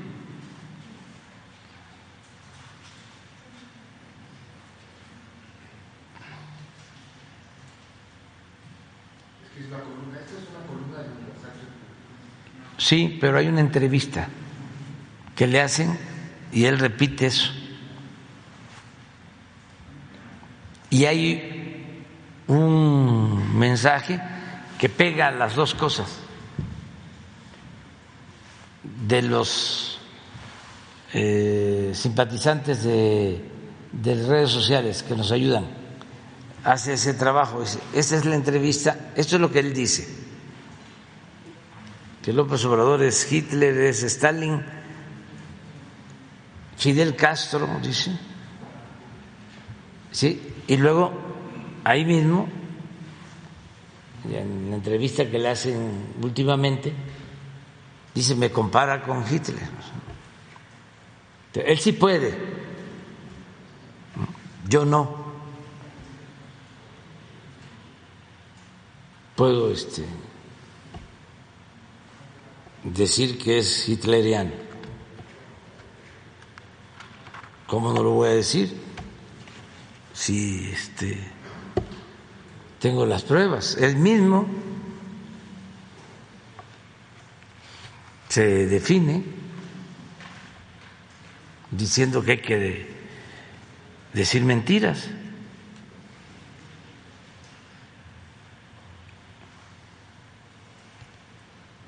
Y que tiene una este, expresión también muy buena, sobre todo para los que estudian comunicación.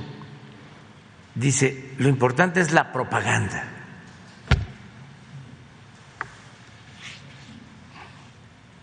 Los intelectuales de derecha siempre cuestionan lo de la propaganda, siempre.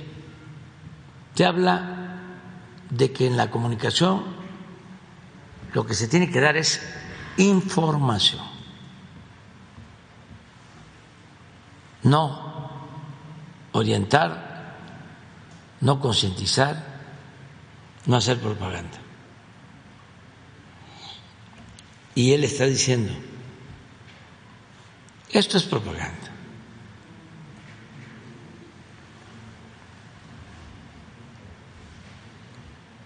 ¿Sí se la encontraron?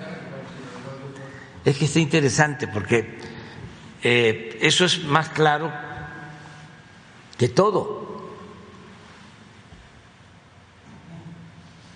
O sea, el doble discurso, la doble moral la hipocresía.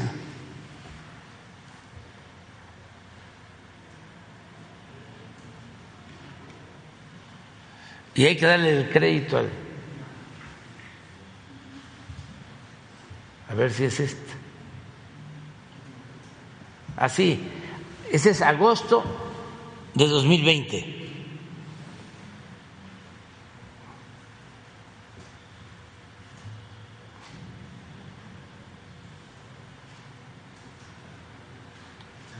¿Sí?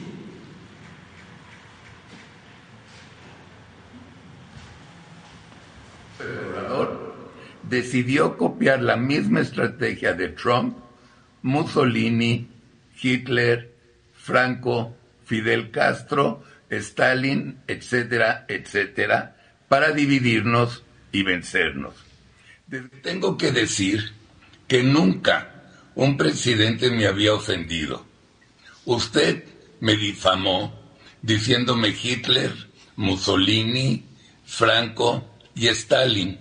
El gobierno de López Obrador decidió copiar la misma estrategia de Trump, Mussolini.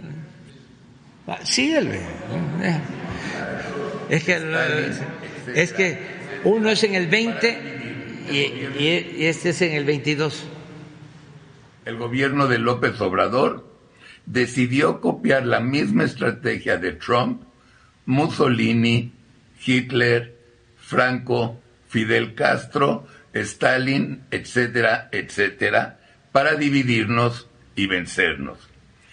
Tengo que decir que nunca un presidente me había ofendido. Usted me difamó diciéndome Hitler, Mussolini, Franco y Stalin el gobierno de López Obrador. vamos adelante.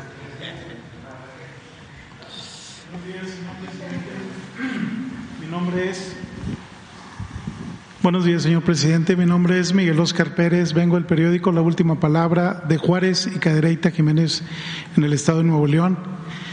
Eh, señor presidente, como usted lo sabe, estamos viviendo en el Estado una grave crisis por la falta de agua. Tenemos cuatro presas que, de las cuales dos ya están en agonía y la mayor de ellas ya está en un 40%. Aunado a este problema, es muy triste ver que la población se está peleando por una cubeta de agua, están siguiendo las pipas, hay colonias que han tenido un mes sin agua en las tuberías, y hay muchos políticos que han aprovechado esto para hacerse publicidad y llevar pipas con sus imágenes ahí para saber, para dar a entender y hacer lo que usted decía ahorita, la propaganda. Señor presidente, pero hay un problema grave también. El gobierno del Estado empezó a explotar los mantos acuíferos, los mantos freáticos, pero empiezan a repartir agua en pipas sacadas de sus pozos y conectan aparte por medio de bombeo este, el agua de estos pozos a la tubería y empieza a fluir el agua, mas sin embargo este tipo de práctica no lleva ningún control sanitario, señor presidente. No hay un análisis previo de la calidad de esta agua y antes de venir aquí estuve yo con un experto en el tema y me comentó que hay un problema ahí que pudiera detonar en una grave, un grave problema paralelo de salud a la falta del agua potable. Señor presidente, me dijo que hay metales, que pudiera haber metales pesados, que pudiera haber este, ¿me permite sentarme para continuar? Sí. Eh, que hay metales pesados que pudieran dañar la salud, hay eh, bacterias que pudieran también detonar en enfermedades gastrointestinales, como cólera también, hepatitis, y ya hay estos brotes en el estado de Nuevo León. Y hay muchos brotes de enfermedades infecciosas eh, por medio en el sistema de gastroenteritis. Vemos, vemos eh, que los productos como que consumimos, como las Coca-Colas, como tantos productos que consumimos y trae los sellos y nos advierte, esto no pasa en Nuevo León. Las pipas del agua no se sabe de dónde vienen, y no se sabe la calidad de los pozos eh, que están siendo explotados para llevar a la población. He visto que gente lleva eh, garrafones de agua potable, los lleva a la, los está llenando el agua de la pipa para consumo. Como le digo, ahí hay un detonante que pudiera ser de eh, este, enfermedades, incluso no solamente gastrointestinales, sino de piel, incluso me han dicho que hasta de la vista, por, por hacer uso de esta agua que no hay ningún control. Nadie analiza el agua, solamente la saca y la reparte y, es un problema muy, muy riesgoso, muy peligroso para la salud de los nuevo, leoneses. Y como usted sabe, la salud es una de las cuestiones primordiales para el ser humano y una de las prioridades para cualquier gobierno, incluyendo encima, encima de muchas, así como de la economía y todo, sin salud no hay nada de esto, no sucede nada. Eh, señor presidente, la pregunta es, ¿puede su gobierno federal intervenir, sugerir, apoyar para que esto no suceda, para que se analicen las aguas y ver que realmente sean eh, potables o para uso doméstico. Nadie le dice a la población si puede ser consumida, nadie se lo está diciendo y eh, porque nadie la está analizando. Yo quisiera saber si su gobierno, por medio del sector salud, pudiera hacer algo, pudiera intervenir, ya que parece ser que al gobierno del Estado ni le importa ni está prestando atención a este tema tan delicado. Muchas gracias, señor presidente. Nosotros estamos dando eh, seguimiento y apoyando en el caso de la falta de agua en Nuevo León Voy a pedir hoy un informe, porque la vez pasada que se dio a conocer la manera en que se estaba ayudando y se estaba trabajando en coordinación con el gobierno del Estado, se eh, expuso también el consumo de agua de las empresas, de creo que 62, 63 empresas que tienen un consumo como de 500 litros por segundo que podían ayudar para la escasez. Tengo la información que después de eso ya estaban ayudando, pero después de que se informó sobre este asunto aquí, otros eh, se sumaron a entregar agua y no tengo información reciente, voy hoy a hablar con el director de Conagua, con Germán Martínez, para que eh, nos informe.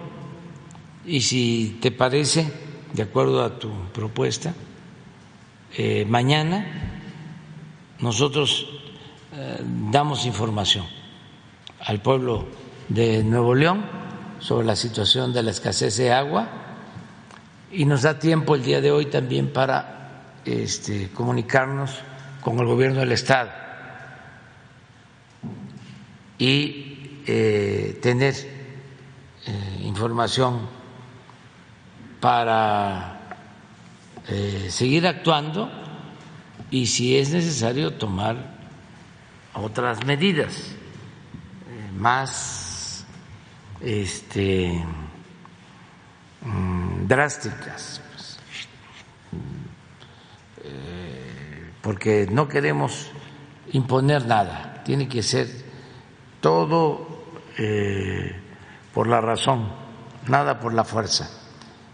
Y sí están ayudando a los empresarios, pero también eh, no eh, es suficiente con el agua que ellos este, tienen asignada.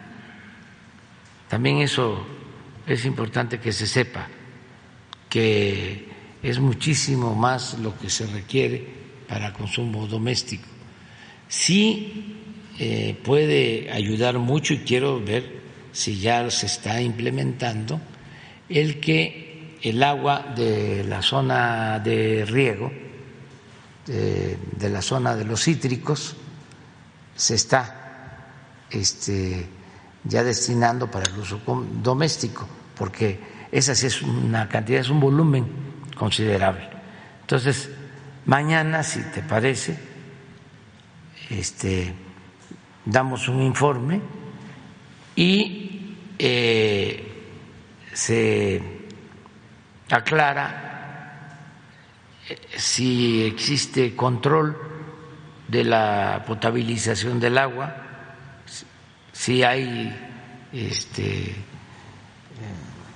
pues vigilancia para que eh, sea agua sana y que no vaya a generarse un problema mayor.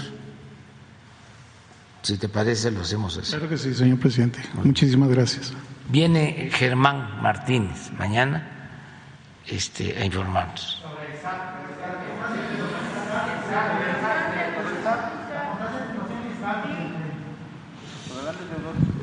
Buenos días, presidente. Pedro Villica en el periódico Universal. Presidente, hoy publicamos una entrevista con Tatiana Cloutier, eh, la titular de Economía, quien eh, señala que eh, las quejas en materia laboral por parte del gobierno de Estados Unidos que ha interpuesto contra México distorsionan el alcance del libre comercio de ambos países en el Tratado de Libre Comercio. ¿Cuál es su opinión acerca de esto? ¿Esto ha afectado el, el tratado entre los tres países de Norteamérica? No hay problema.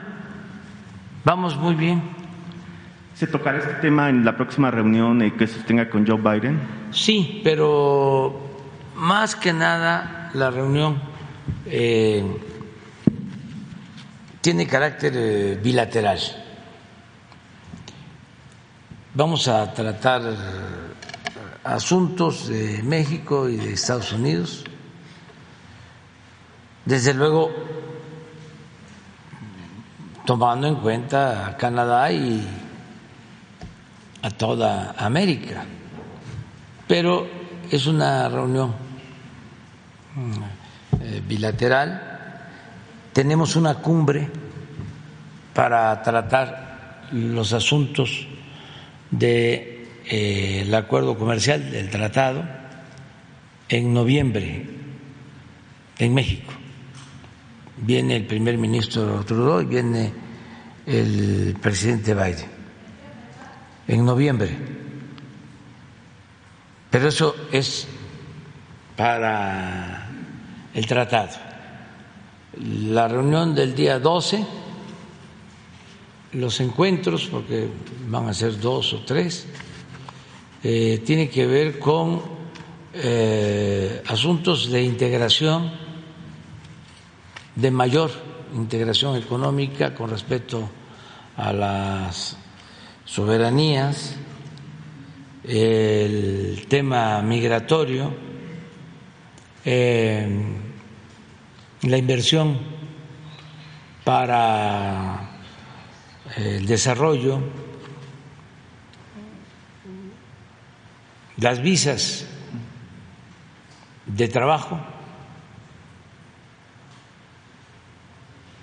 y otros asuntos. Presidente, nada más para terminar este punto, eh, ¿su agenda solamente va a estar el día 12 o se va a extender un día más? Eh, ¿Ya se tienen más eh, pormenores sobre esta bueno, visita? Bueno, salimos el lunes. consideramos que nos alcanza el martes y nos regresamos por la tarde del miércoles. Presidente, como segunda pregunta, eh, hace una semana eh, falleció, eh, fue asesinado un un compañero eh, periodista en Tamaulipas. El, el, viernes pasado también una compañera eh, que asiste a las conferencias, es Ana Mendoza, en Jalisco, sufrió un ataque. Eh, en ese sentido, en una entrevista, Fernando de Yarza, presidente de la Asociación Mundial de Periódicos y Editores de Noticias, calificó como inadmisible el número de periodistas asesinados en México. ¿Cuál sería su opinión sobre este tema, sobre esta declaración? Pues es más de lo mismo. Es la campaña de desprestigio en contra del gobierno de México. estas asociaciones este, que hay de todo tipo, que aparecen cuando no les gusta un gobierno o no les conviene un gobierno, o este, protegen a medios de información de México que están también molestos porque ya no reciben subvenciones o el dinero de publicidad que se les daba.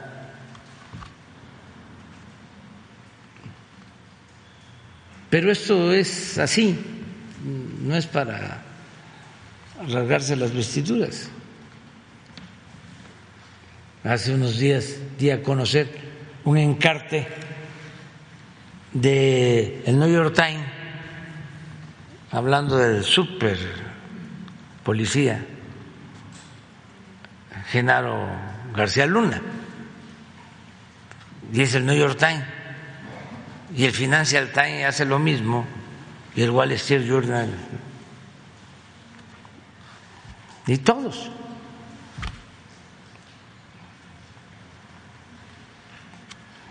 o sea Estamos hablando esto de Assange, que no vale la pena que se ocupe el New York Times del asunto o el Washington Post.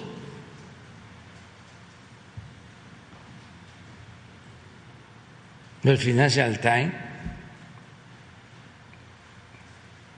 o el país y convocar a un encuentro de la prensa más importante del mundo para exhortar, para pedir, para llamar a que se le otorgue un indulto a Assange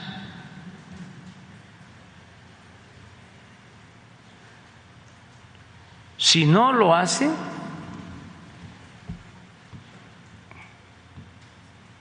van a quedar manchados. Y hay que empezar con la campaña de que si lo llevan a Estados Unidos y lo condenan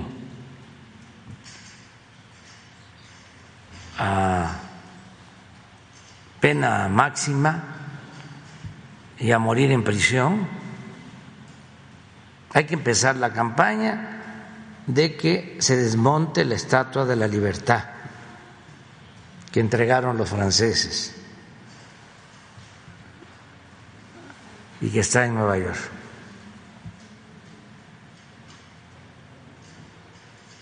Porque ya no este eh, es símbolo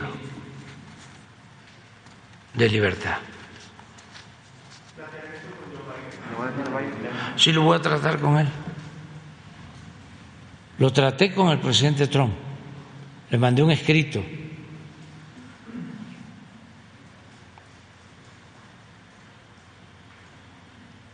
Pero no puede haber silencio.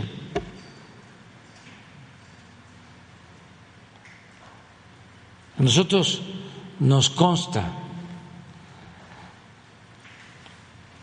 los cables que dio a conocer hablan de el fraude del 2006, de cómo fueron distintos personajes a la embajada de Estados Unidos en México a confesarse.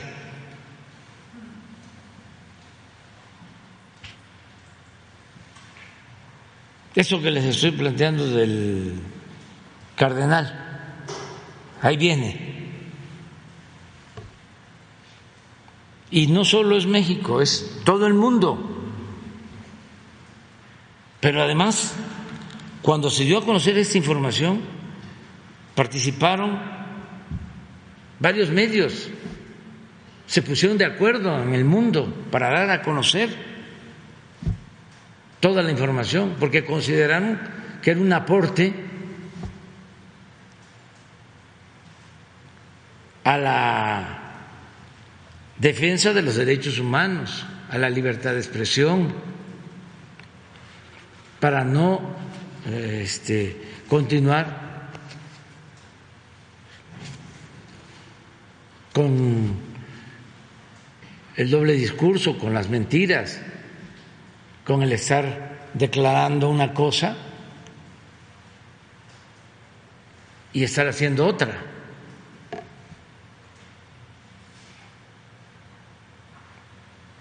Entonces ahora lo dejan solo.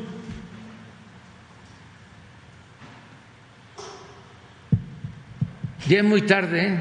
ya lunes hablamos bastante. Ah.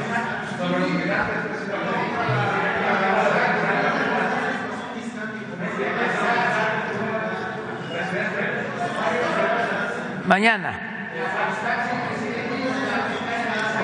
Ah, una lista, una, dos, tres, cuatro.